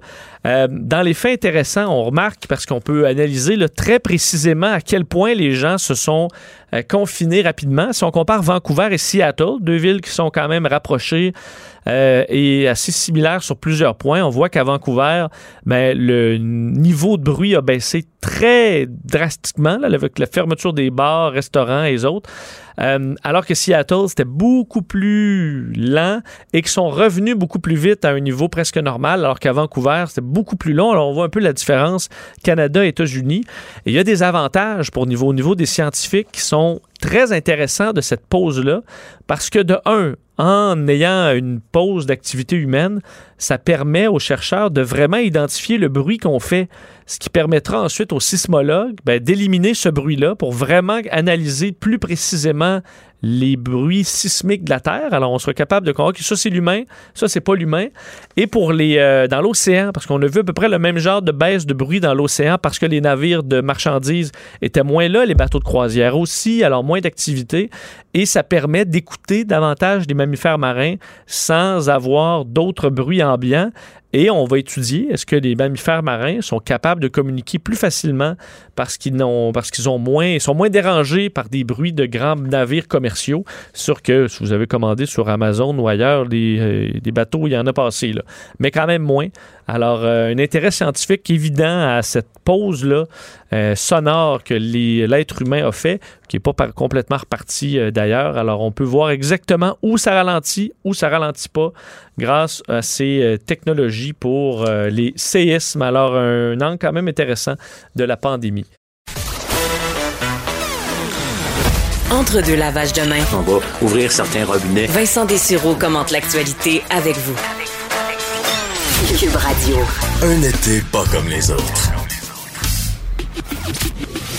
Le, commentaire de Steve Fortin. Des positions pas comme les autres. Salut Steve. Hé, hé, c'est vendredi. Euh, oui, c'est vendredi. je veux te, quand même te poser une question parce que euh, c'est revenu quelques fois dans le show, puis je vois que sur les réseaux sociaux, ça fait tellement réagir. Tu étais en Gaspésie euh, il y a quelques jours à peine. Tu as sûrement vu ces, ces nouvelles comme quoi il y a plein de cochons qui, qui, souillent les plages de la Gaspésie. tu penses quoi de tout ça? C'est-tu décourageant? Ben moi je trouve que c'est décourageant. J'ai écrit là-dessus la semaine passée, puis il y a des gens qui me disaient ben voyons donc, c'est pas si pire que ça. Puis écoute, je m'étais retenu pas mal je mentionnais dans mon euh, dans, dans mon dans mon article, dans le texte que j'avais envoyé sur mon blog, que j'avais été totalement horrifié euh, sur le bord de la 132, heureusement, pas sur le bord de la grève, mais sur le côté est, euh, ouais, sur le côté est. Fait que t'étais plutôt sur le côté de la montagne, mettons, là, j'ai vu un gars avec une roulotte là, qui, qui dépassait franchement 20 pieds, là, puis je faisais de même sur le bord de la 132, le tuyau dehors, en train de vider le, la fosse sceptique. Les, euh, je veux dire, c'est rendu là, là, euh, tu, te demandes, j'en connais des gens, tu sais, je, connais des gens, moi, qui vont partir là, dans les jours qui viennent, qui s'en vont en Gaspésie, puis qui me disent euh, Ouais, mais garde, on n'a pas prévu de place, on va on va coucher dans, dans, dans les dans, les stationnements de Walmart. Excuse-moi, mais après matin, je suis pas sûr qu'il y en a un Walmart, tu sais. Puis, non, au Walmart de Percé, tu trouveras pas de place. Ben, tu sais, c'est ça, c'est que c'est pas une manière, on le savait cette année, c'est une année particulière. Les gens qui sont, tu sais, qui habituellement peut-être traverseraient la frontière, puis iraient à Old Archer, iraient sur la côte Est, ben là, c'est ça arrive pas, ça. Fait que ça fait beaucoup de gens. Le problème, c'est pas que les gens se rendent en Gaspésie, c'est qu'il y a des gens qui se rendent en Gaspésie puis qui n'ont pas de plan. Mais là, je suis content de voir que les élus locaux, euh, j'ai entendu Mégane Perry-Mélenchon, la, la, députée provinciale du PQ à, de, de Gaspé, tout ça, c'est des interventions comme ça qu'il faut. Puis, tu sais, ça, ça sert à rien de commencer à crier après le monde, simplement rappeler que euh, ça prend un plan. Puis quand j'étais là-bas, puis je suis content que tu me le demandes, Vincent, quand j'étais là-bas sur les radios locales, là, les, déjà les élus, moi j'étais là samedi passé, samedi de la fin de semaine passée, puis déjà les élus locaux disaient, puis il y a des gens, tu sais, on avait propriétaires de camping qui disaient, ben écoute, euh, ben, on a peut-être un petit peu de place, on peut accommoder les gens, mais si tu arrives avec une roulotte de 25 pieds, de 30 pieds, euh, va pas t'attendre à ce qu'on puisse te mettre n'importe où non plus, ou qu'on va avoir 40 ampères à ta disposition comme ça en, en, claquant des doigts. Fait que ça prend un plan, puis je le répète aux gens mm. qui nous écoutent. Les gens sont super contents de vous accueillir, c'est pas ça. Tu peux pas un plan accueillant, mais essayez quand même, pour le petit peu de place qui reste, essayer d'avoir un plan. Mais est-ce qu'on devrait pas, parce que je, veux dire, euh, des, des, gens qui ont leur, euh, leur pick-up sur les, sur les plages ou euh, qui, qui roulent sur des zones végétales fragiles, là, je veux dire, tu leur donnes 2000 dollars d'amende que tu mets dans un fonds pour revégétaliser après. Là. Moi, je serais pas mm. contre ça. Là. le policier passe, lui, il va payer son chiffre comme ça, là, puis je pense que le message va se passer assez vite. Oui, et non seulement, c'est vrai là, c'est vrai partout. Euh, pour les gens qui, sont à Montréal, vous connaissez, beaucoup de gens connaissent le lac Simon en Outaouais. C'est un, lac qui est très, très populaire. Puis moi, je peux dire qu'à un moment donné, le monde a dit, OK, euh, là, les riverains disaient, ça coûte un prix de fou avoir une propriété là-bas. Euh, les riverains, généralement, font très, très attention, justement, parce que c'est précieux quand même, la bande riveraine. Mais quand tu avais du monde qui arrivait puis qui mettait le bateau à descendre de bateau au village à Lac-Simon puis qui partait avec ça, ben le laver puis prendre les précautions puis tout ça, puis peut-être à un moment donné dire aussi que euh, ben il peut avoir euh, tant de bateaux. Il, faut faire attention au Québec à ça parce que avec le réchauffement climatique, avec des saisons estivales qui vont être plus chaudes, ben les algues bleues, tout ça, c'est un problème. Mais ça va être la même chose. J'étais aux îles de la Madeleine l'année passée. Puis c'était la première fois que j'allais là. Mais quand j'ai rencontré des gens là-bas qui m'expliquaient, oui, mais j'ai rencontré un scientifique qui est là depuis longtemps, puis il me disait, écoute, on perd des bouts de berge, là, c'est tellement. Mais là, tu te rends compte, OK, il faut faire attention à ce qu'on a. Puis en Gaspésie, faut faire attention aux bandes. Ça n'a pas de bon sens de, circuler. Oui, il hmm. faudra donner des amendes, puis oui, il faudra que les gens m'amènent. Parce que si on ne le fait pas, euh, généralement, on dirait que ça prend absolument peu de, un peu de coercition parce que ça va continuer. C'est ça, c'est vraiment dommage. Euh, parlons justement, parce qu'on on reste dans le sujet des régions, mais euh, de l'immigration, euh, c'est quand même un sujet récurrent. Est-ce que les immigrants s'installent trop en ville à Montréal? Ben oui, parce que, tu sais, je faisais, j'ai lancé un genre de petit débat là, dans, sur mes réseaux où je disais, ben écoutez, euh, on apprenait la semaine dernière que le, sol de, Montréal, il y, a beaucoup de gens, puis c'est pas un secret pour personne. Là, ça coûte tellement cher à la moitié habiter à Montréal. Oui, c'est vrai qu'il y a des familles qui partent pour toutes sortes de raisons. Mais je veux, attirer l'attention sur quelque chose. J'ai revisité les statistiques euh, euh, dernièrement par rapport à l'immigration. En 2007 puis 2016, au Québec, là, c'est 370 000, là, grosso modo, immigrants qui sont arrivés. Mais j'en regardais dans certaines régions. On parle de Gaspésie puis le Bas-Saint-Laurent, 0,2, 0,5% de l'immigration qui va là. Je regardais aussi dans certaines régions où il y a beaucoup de... Tu sais, on fait venir des travailleurs étrangers sur les fermes agricoles et tout ça. Mais je remarque aussi que ces régions-là, il n'y a, pas, il a pas un gros apport de l'immigration qu'on cesse de dire que les régions ne veulent pas d'immigration. C'est pas vrai, ça. Moi, je, connais des élus locaux, des maires, des préfets de MRC, des, entrepreneurs que je rencontre euh, qui me disent nous, là, on la prend, on prendrait des immigrants, on voudrait que, les gens viennent s'installer. Mais si, on veut que ça fonctionne, il faudra qu'on qu'on mette l'accent vraiment beaucoup sur euh, l'intégration puis la francisation. Pour la même période, François Bourque, dans Le Soleil, un journaliste que j'aime bien, il, a, écrit un article où il, rappelait ceci. Le facteur de francisation, là, c'est ça qui est le plus important parce que pour la même période, à Québec, on, retient 70 des, des immigrants qui arrivent, puis de ceux qui s'installent là, mais là-dessus, c'est 70% qui connaissent le français en arrivant.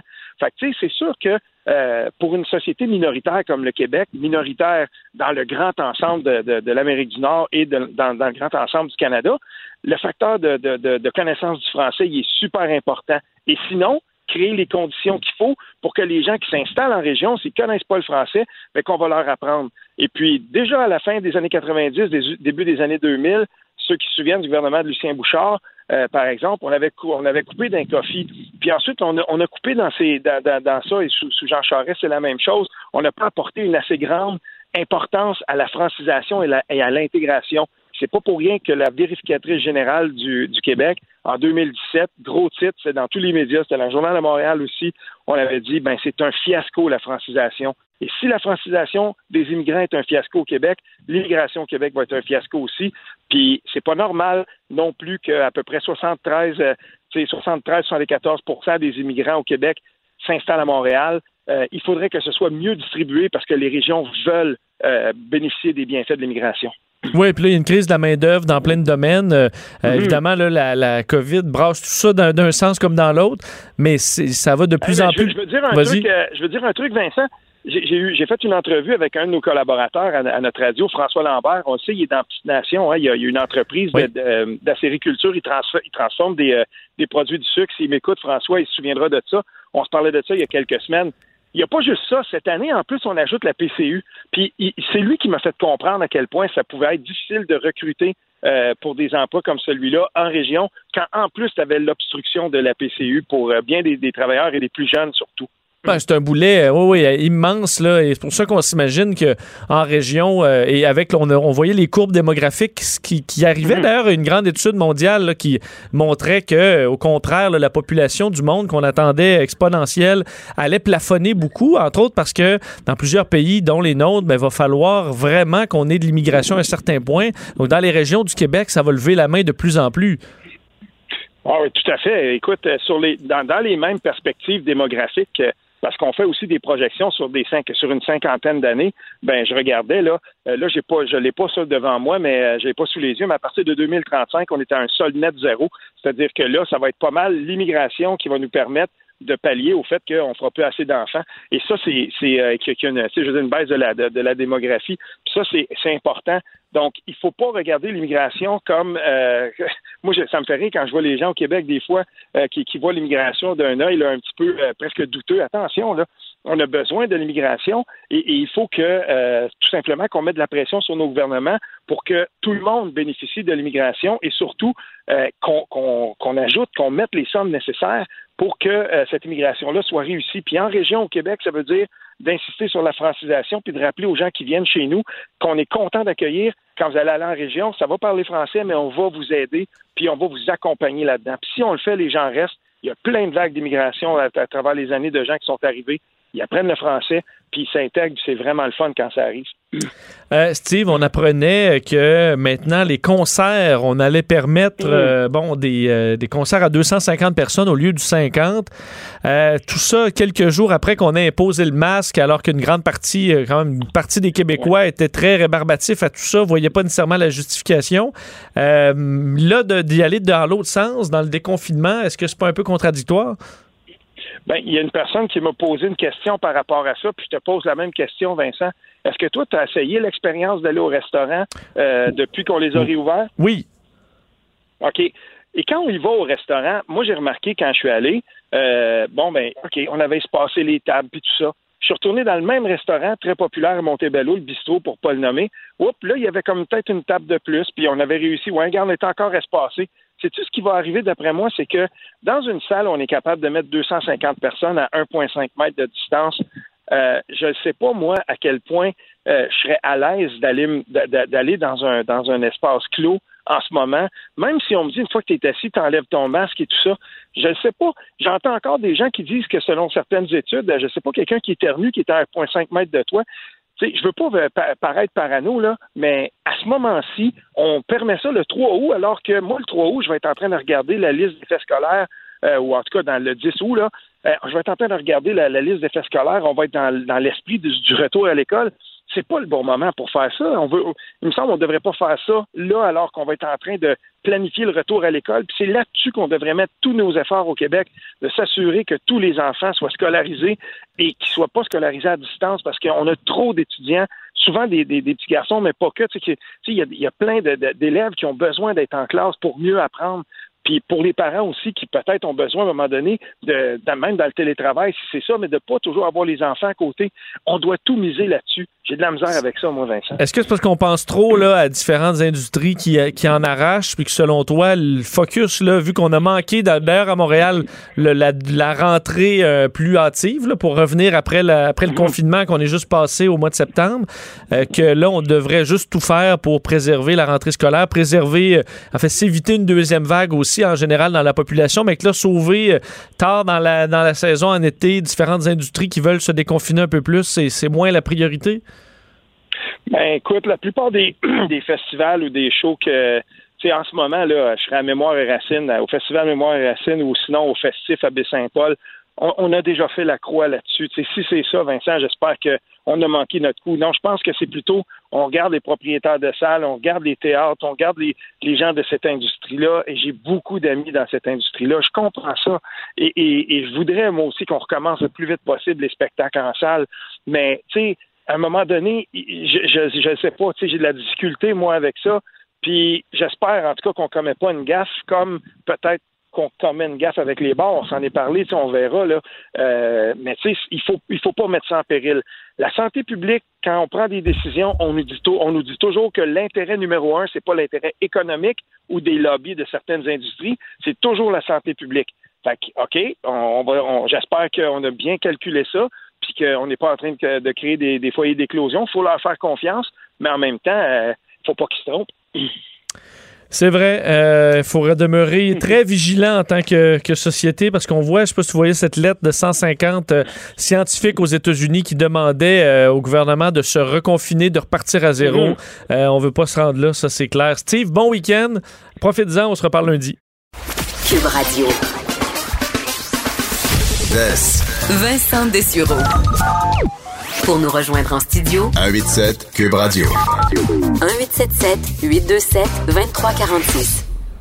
Bien évidemment, euh, c'est l'été et pour beaucoup de jeunes, moi c'était ça euh, dans mon jeune temps, euh, ben, évidemment, le plaisir était d'aller à la ronde, un de nos rêves, moi qui étais dans la région de Québec, c'était la sortie même pour être brigadier pendant de nombreuses semaines, on allait à la ronde et là, ben on, évidemment, c'était fermé en raison de la COVID-19 et on a réussi à rouvrir la ronde. Ça va se faire demain euh, pour une première fois. Donc, cette saison, évidemment, saison fortement écourtée, bouleversée par la COVID-19. Mais on y arrive, évidemment, avec une façon de faire euh, bien différente, mais qui permettra quand même à plusieurs d'aller profiter des manèges et euh, ben, de l'excitation d'un parc d'attractions, alors qu'on peut pas se promener faire le tour des parcs d'attractions aux États-Unis. Alors, ben, évidemment, c'est la ronde qui s'impose au Québec. Et pour en parler, les chefs des communications de la ronde, Karina Devenin qui est en ligne. Bonjour. Bonjour, merci de me recevoir. Euh, donc, ça a dû quand même être un tour de force euh, de. Parce que c'est des installations quand même importantes. Il y a un lac, il y a évidemment un tas de manèges à remettre en, fonction. Euh, ne sachant pas trop, il y, a plus, il y a quelques semaines à peine, est-ce que ça allait être possible de réouvrir? ça a dû être le grand branle-bas de combat dans les derniers jours? Euh, oui, quand même. Donc là, on est en train de, de, faire les dernières touches pour l'ouverture de demain, mais on a on a aussi la bonne nouvelle le 25 juin. Alors, on a mis tout en branle pour pouvoir ouvrir le parc demain. Donc, euh, on est prêt. On est vraiment content. On a hâte de recevoir euh, visiteurs. Bon, évidemment, c'est quand même changé. Là, on parle d'un week-end. La semaine, pour l'instant, en fait, la semaine prochaine, ce sera pas ouvert. C'est vraiment euh, un premier week-end. Qu'est-ce qu'il y a de changé là, pour nous qui allons à la ronde une fois par année ou une fois de temps en temps? Euh, qu'est-ce qu'on, comment ça va fonctionner euh, cet été? Donc, tout d'abord, il faut que les visiteurs fassent une réservation en ligne avant de se présenter au parc. Donc, en allant sur sixflags.com barre oblique réserve. Donc, pour choisir la plage horaire, la journée à laquelle ils veulent venir au parc. Euh, un coup qu'ils ont fait la réservation, ils, ils pourront se présenter au parc. Une autre nouveauté, il va falloir porter un masque. Donc, le masque, c'est à partir de deux ans et plus. Donc, tous les visiteurs devront porter un masque sur le site, incluant les employés. OK. Donc, dans les manèges aussi, là. Allô? Oui, excusez-moi. Oui, donc dans les manèges, on porte le masque. Le masque, on ne l'enlève pas euh, euh, dans, du tout, même si on est au bord du lac, on est en train de se promener, on le porte du début à la fin. Donc, on a décidé d'installer des, euh, des endroits où les gens pourront prendre une petite pause, donc des zones sans masque. On en a huit à travers le parc. Et c'est vraiment des espaces dédiés où les gens pourront enlever leur masque, prendre une petite pause, respirer. Évidemment, on a aussi des zones qui sont qu'on appelle les aires de repas dans ces endroits-là, dans ces lieux-là, les gens pourront euh, consommer de la nourriture et évidemment enlever leur masque. Mais c'est vraiment uniquement dans ces lieux où les gens pourront enlever le masque et le port du masque par la suite est obligatoire. Évidemment, pour la distance, comment ça fonctionne dans les fils, dans les manèges, euh, la désinfection, est-ce que là, vous avez des nouvelles façons de faire aussi? Oui, parce qu'on a une équipe de nettoyage qui a été formée vraiment pour ça. Donc, on va évidemment, euh, après chaque cycle, laver, dans le fond, nettoyer les, les sièges, les harnais, euh, les rampes, euh, tous les endroits euh, où les gens pourraient se promener, les toilettes, les tables des restaurants. Donc, vous allez vraiment voir sur le site qu'il y a une équipe qui, nettoie régulièrement le site. Est-ce que vous avez fait une sélection des manèges qui était possible de rouvrir facilement ou est-ce que pas mal tout ce qu'on s'attend à être ouvert va l'être? La majorité des manèges seront ouverts. D'ailleurs, on a déjà la liste qui est sur le site web, donc les gens peuvent déjà consulter sur laronde.com. Et oui, on a décidé de aussi euh, réaménager comme les wagons. Donc, euh, évidemment, euh, lorsque vous allez faire le tour dans une montagne russe, il y aura des sièges qui seront bloqués afin de maintenir une distanciation physique ou même des rangées qui seront condamnées. Donc, ça va être une rangée sur deux. Et rappelez-nous donc, pour quelqu'un qui, veut son, son billet, il y, a, des heures donc à, réserver. Comment ça fonctionne? Donc, il faut aller sur le système de réservation à sixflags.com réserve. Et il y a des plages horaires. Dans le fond, si vous arrivez, c'est vraiment juste pour indiquer l'heure d'arrivée. C'est pas la limite. Il n'y a pas de limite de temps sur le site. La ronde ouvre de 11 à 21 heures à tous les, tous les jours. Parfait. Donc, pour le public, dans le fond, la ronde va ouvrir à partir du 3 août. Donc, s'ils veulent faire une réservation, on peut déjà aller sur notre site. Bon, mais génial. Alors, on pourra aller y faire un tour. Merci beaucoup euh, et euh, ben, bon, bon, bon lancement de saison euh, demain. Merci beaucoup. Merci. et on rejoint tout de suite un qui est allé aujourd'hui parce que c'était possible de, se rendre pour certains chanceux sur les installations juste avant cette ouverture et les créateurs de contenu pour Tabloïd. le collègue Félix Pedneau qui est en ligne. Salut Félix. Salut Félix, puis je suis salut Félix, salut Vincent, puis je suis chanceux, il n'y a pas de doute là-dessus. Non, c'est ça, parce que là, c'est quoi, c'est une journée euh, médiatique en quelque sorte pour montrer les, euh, les installations et ce qui, ce qui fonctionnait et la nouvelle façon de faire? Exact. Avec plusieurs autres médias, on a eu la chance, effectivement, de faire le parcours que les autres visiteurs, euh, dès demain, auront la chance de faire eux aussi à travers le parc. Bon, parce qu'évidemment, on a eu le discours euh, des, des, communications. Euh, est-ce que, ben selon, selon ton œil, ça semble être un système qui va, qui va bien fonctionner pour la, pour la rouverture demain? Ben, c'est intéressant hein, parce qu'on a, euh, on a on a plusieurs étapes juste à franchir avant même d'entrer sur le site hein, qui n'ont pas été précisées. D'abord, bon, il y a le lavage de mains qui est mandatoire à plusieurs endroits, à l'entrée, à la sortie de tous les manèges aussi. Il y a des bonbonnes de désinfectants, même devant les machines distributrices, il y a des bonbonnes de désinfectants pour éviter qu'il y ait des contacts et de la contamination. Mais juste à l'entrée, avant même d'entrer dans le site, avant de passer les détecteurs de métaux, on a un détecteur par imagerie thermique par lequel tous les visiteurs doivent passer, Vincent il y a un gardien de sécurité qui vérifie notre niveau de température. C'est affiché devant un écran devant lui quand on passe devant une caméra. Et si notre niveau de température est trop élevé, on est mis sur le côté et on est scanné individuellement si on présente des symptômes de, fièvre, on peut tout simplement pas rentrer dans le parc, Vincent. OK. Est-ce que euh, le parc en général, parce que, bon, après l'hiver, euh, c'est magané, là, il y a un coup de pinceau à passer, il y a des annuels à planter. Est-ce que, je suppose qu'il est déjà allé dans la ronde dans les bon, d'autres années, est-ce que c'est un peu plus défraîchi euh, cette année ou on a réussi à remonter la pente? Eh bien, je te dirais que, bon, c'était une journée vide, le parc n'était pas complètement en activité, Vincent, mais on sent tout de même qu'il y a une certaine euh, il y a une certaine activité qui est plus là. D'abord, tous les jeux d'adresse, toutes les arcades sont fermées pour toute la saison pour éviter la, la contamination. Donc, on, ne se fait pas crier pour venir gagner un toutou, là. Ça, on a la paix. Non, exact. Il n'y a plus ces musiques-là autour, ces genres de, de, de lumière et tout ça. Puis euh, euh, en plus de ça, euh, ben j'ai eu une petite discussion avec une fille du marketing qui était sur place, puis elle me racontait qu'il y a un mois, quand ils ont envoyé les gens de l'entretien, il y avait énormément de végétation qui avait commencé à grandir sur les manèges, sur les montagnes russes à cause du printemps, puis qui n'avait pas pu faire d'entretien avant. Mais là, tout ça, ça a été réglé aujourd'hui. Bon, et là, ce qu'on semble pour les, les, les files d'attente et tout ça, est-ce qu'on quelqu'un qui est un peu nerveux, ça t'a convaincu que ça allait être fait de façon quand même sécuritaire? Ça semble très sécuritaire. Ils ont, ils ont peinturé, en fait, comme des signalisations routières, des marques jaunes sur le sol. C'est assez simple à suivre. Euh, puis, au, euh, dans chaque dans chaque attraction, par exemple, moi j'ai fait j'ai eu la chance de faire le Goliath aujourd'hui, Vincent. Ben dans chaque attraction, on est rendu avec énormément de staff, énormément d'employés. Certains leur seul travail c'est de surveiller la distance, surveiller la désinfection des manèges à chaque tour. Donc c'est quand même assez rigoureux à ce niveau-là. Ce que je te dirais, par contre, qui laisse un peu sceptique, en fait, c'est les zones sans masque. Les zones sans masque, c'est des zones à peu près de la taille d'un terrain de volleyball euh, dans lesquelles on peut enlever notre masque et où la distance de deux mètres est, respectable euh, et, doit être respectée. Mais euh, il n'y a pas de nombre maximum de personnes qui peuvent se retrouver dans ces zones-là.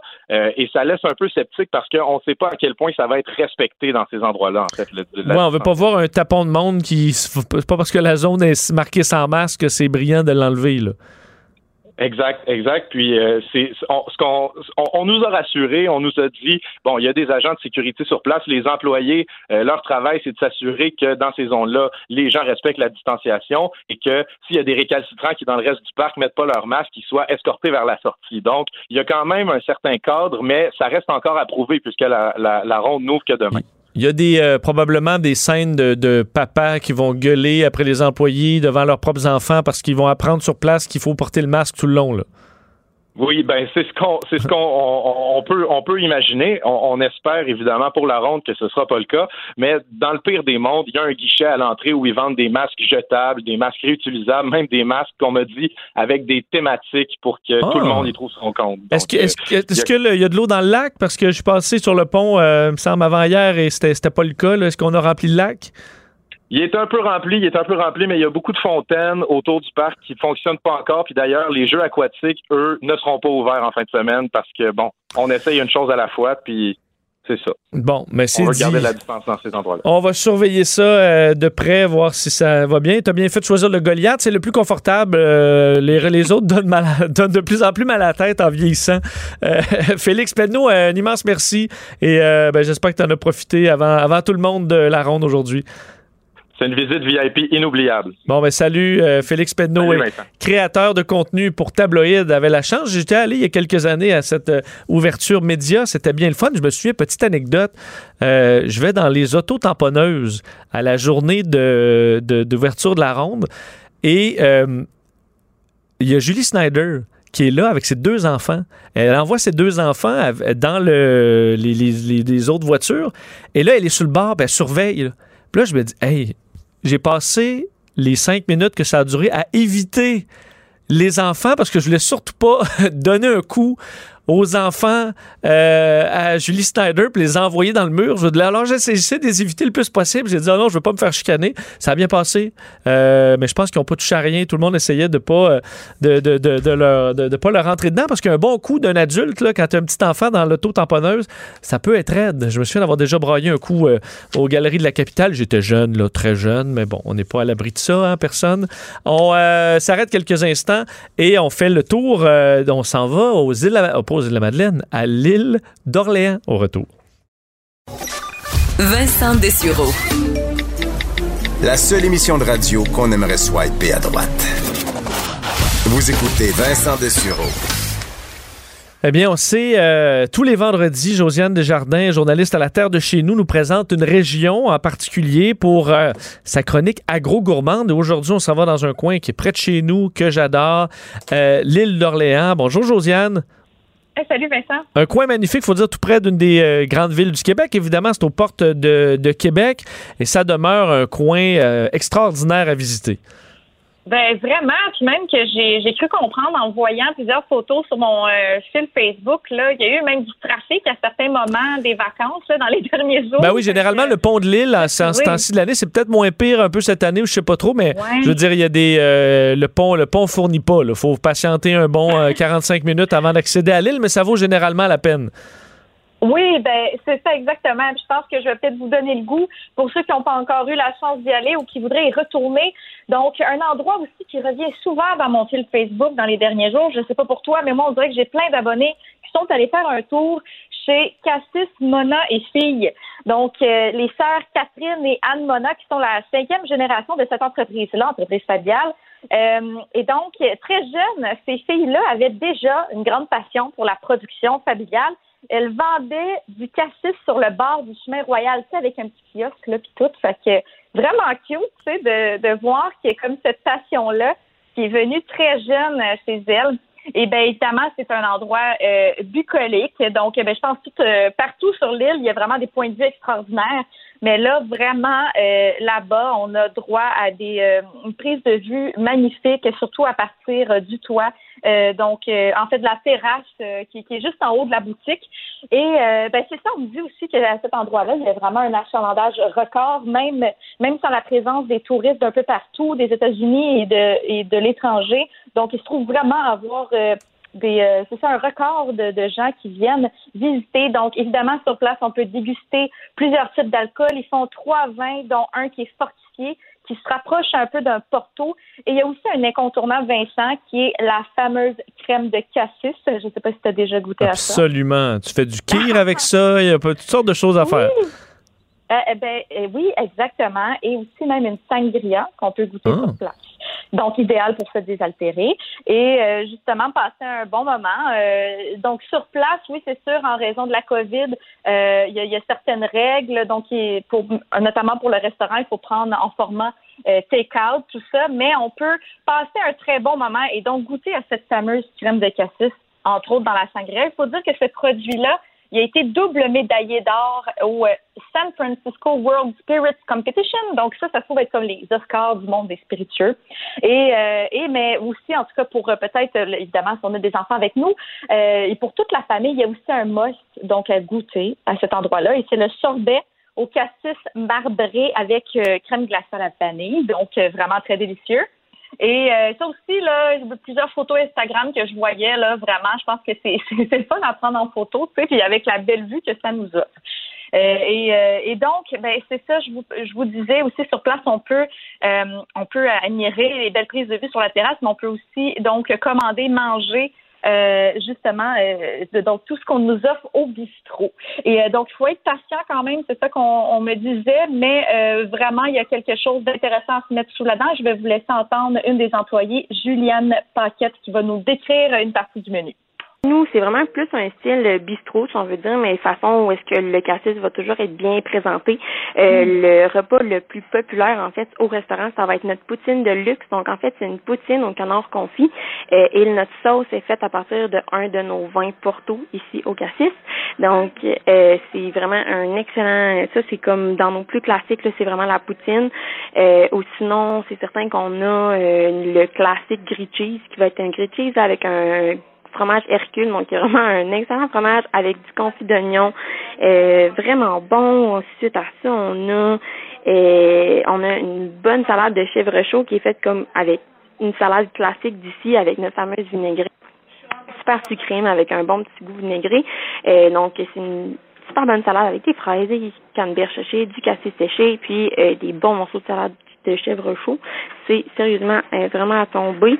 Donc ça, c'est vraiment plus un style bistrot, mais on, en fait, c'est vraiment une vitrine pour les produits du cassis ici chez nous. Donc on vraiment, on montre vraiment les bons, euh, les produits en fait qu'on vend. Donc on les utilise dans notre cuisine au restaurant. Alors excellent tout ça. Oui, tout à fait. il y a même une nouveauté qui s'en vient. Euh, donc, pour la fin du mois d'août, une vodka au cassis qui a déjà remporté un prix justement dans le concours de, de San Francisco, mais euh, qui est pas encore, euh, c'est pas encore prêt donc à être vendu massivement. Mais ça s'en vient. Donc, vodka au cassis à venir très bientôt. Et ben oui, donc si on continue justement dans, la catégorie des alcools, parce que c'est, c'est vraiment un incontournable. On dirait que dans chacune de mes chroniques, c'est comme obligé. Il faut que j'en ben, parle. c'est l'été, hein, oui. Oui, hein? Ben oui, c'est ça. On profitons-en. Euh, soyons, euh, c'est ça, sans culpabilité. Et ben, c'est sûr, un incontournable vignoble Île de Bachu, qui est en fait le plus vieux vignoble de l'île, créé en 1982. Ben, pour la petite histoire, en fait, ce vignoble-là euh, tire son nom de, de, de l'appellation qui a été donnée par Jacques Cartier en 1535. En fait, il a baptisé l'île de Bachu en raison de l'abondance de, de, de, toutes les vignes sur le territoire. Donc, justement, il manque pas d'endroits pour aller euh, pour goûter toutes sortes de vins et même des cidres. Mais pour cet endroit-là, en tout cas, il y a un incontournable et c'est le Bru de Bachu, un vin mousseux, méthode traditionnelle, euh, qui est composé de euh, oui, de Vidal et aussi un autre cépage, le Gessenem, j'espère que je le prononce bien. Mais en tout cas, vraiment aussi, c'est ça, il y a une belle terrasse, un beau bistrot également sur place pour se prendre une petite planche de dégustation de fromage et de charcuterie avec tout ça. Et t'as, euh, parce que bon, euh, il y a effectivement plein de vignobles, des cidreries, mais j'ai d'ailleurs fait des vendanges aux îles, euh, aux îles, à Lille une, une, fois avec le collègue Philippe Lapéry, toute une expérience. Ça ah sera la, la, saison dans, dans, dans, dans, un peu plus d'un mois, mais tu as des endroits aussi au niveau des produits laitiers à, à, à proposer. Oui, d'ailleurs, ben c'est ça. On me parle, on m'a parlé de la fromagerie de l'île d'Orléans. Euh, ils ont remporté plusieurs prix pour leurs produits au fil des années. Et un fromage qu'on peut se procurer seulement euh, donc à la boutique de la fromagerie ou euh, ah ben en fait ouais peut-être euh, sauf une fois au chalet bon et on peut aussi le trouver au bistrot de Cassis Mona ici. Donc donc mais vraiment on peut juste se le procurer à l'île d'Orléans et c'est le paillasson donc un fromage à rôtir qui est un peu de style aloumi avec donc pâte semi-ferme. Ça doit être dégusté chaud évidemment et donc, il y a comme une espèce de croûte là, un peu caramélisée. Et à l'intérieur, mm. on retrouve des arômes de beurre, euh, une petite saveur euh, salée, lactée, crémeuse, légère. En tout cas, vraiment, moi, j'ai pas encore goûté, mais franchement, c'est sur ma liste. Et il y a aussi un événement vraiment intéressant qui se passe euh, de ce côté-là, donc à cette fromagerie-là. Mais il, faut, il va falloir attendre un peu là en raison de ce que de ce qu'on connaît de la pandémie dans laquelle on est on se trouve encore. Ils font des soirées fromage été. Donc ça, euh, je trouve ça bien parce que ça, on, parle souvent de, de soirées ou d'événements fromage et vin. Donc là, on, sort un petit peu de notre zone de, notre zone de confort et on arrive dans quelque chose de un peu plus, euh, plus sage aussi. Josiane, le temps file, mais je veux vraiment que tu parles euh, également de la chocolaterie de Lille. Moi, qui est un coup de cœur, euh, c'est un des. Pour une, molle trempée, c'est probablement la meilleure place au Québec, selon moi. Et il faut pas se laisser décourager par la file, parce qu'il y a une file d'attente souvent incroyable, mais ils sont super efficaces. ça va vite. Vraiment, c'est un incontournable, je pense, pour ceux qui passent par là. Ben, c'est ça, en fait, c'est Juliane Paquette là, de, de Cassis Mona et Fille qui, elle, est, est originaire de l'île d'Orléans. Elle me disait, écoute, Josiane, moi, je ne connais pas cet endroit-là personnellement, mais elle me dit, oui, il faut vraiment y aller. Puis apparemment, qu'il y a une bonne couche épaisse aussi, là, du chocolat. Que, donc, euh, quand on trempe ça, on trempe la crème glacée, ils sont assez généreux de ce côté-là. Donc, euh, ça, en tout cas, ça je me suis dit que je devais le mentionner. Puis, ben, euh, c'est une bonne chose à savoir. Donc, de ne pas se décourager, c'est une grosse file. Mm. Et euh, un mot sur les sur deux, deux autres endroits, entre autres le Moulin Saint-Laurent? Oui, c'est ça. Donc, un resto qui, qui se trouve au cœur d'une ancienne meunerie vieille de 300 ans, donc un endroit vraiment magnifique. Et là, donc, en raison de la COVID, ils ont euh, donc changé un petit peu leur formule de restauration. Ils ont des boîtes pique-nique. Donc, justement, si vous avez fait une tournée des vignobles, ben, c'est parfait. Euh, vous pouvez terminer peut-être votre aventure là-bas. Vous procurez une petite boîte. Il y a plusieurs choix. Là, je regardais. Donc, euh, parfumé avec pommes de terre et crème, crème fouettée au Jack Daniels, quand même, quand même hmm. particulier. Canard fumé maison, gelée de cidre de pomme. Euh, mousse de foie de volaille. Donc, il y a vraiment euh, plusieurs choix de ce côté-là. évidemment, si on veut passer la nuit sur place, euh, donc l'autre endroit, c'est l'auberge dans les bras de Morphée, donc un endroit vraiment magnifique qui surplombe le fleuve. Et on a aussi un spa sur place, donc vraiment endroit de détente par excellence. Et si on veut aussi donc passer la nuit et petit déjeuner sur place, bien, on a des produits euh, locaux qui sont vraiment mis en valeur et aussi fait maison, donc confiture pâté, croton fait maison. Donc euh, voilà, vraiment, euh, moi je dois y retourner très bientôt, je n'aurai pas le choix. Et ben, si vous voulez aussi d'autres idées de visite d'activités sur l'île d'Orléans, donc ce serait d'aller sur le site de l'Association de l'agrotourisme, tourisme gourmand, donc terroir. On, suggère vraiment plein d'itinéraires gourmands euh, selon vos envies. Donc, allez, allez voir ça. Terroir et saveur.com, c'est noté. Josiane, merci. Profite de ton week-end. On se reparle la semaine prochaine. Certain. Merci beaucoup, Vincent. Salut. Jean-François Barry arrive dans quelques secondes. On se reparle lundi. Bon week-end. Bye bye. Cette émission est maintenant disponible en podcast. Rendez-vous dans la section balado de l'application ou du site cube.radio pour une écoute sur mesure en tout temps. Cube Radio, autrement dit. Et maintenant, autrement écouté.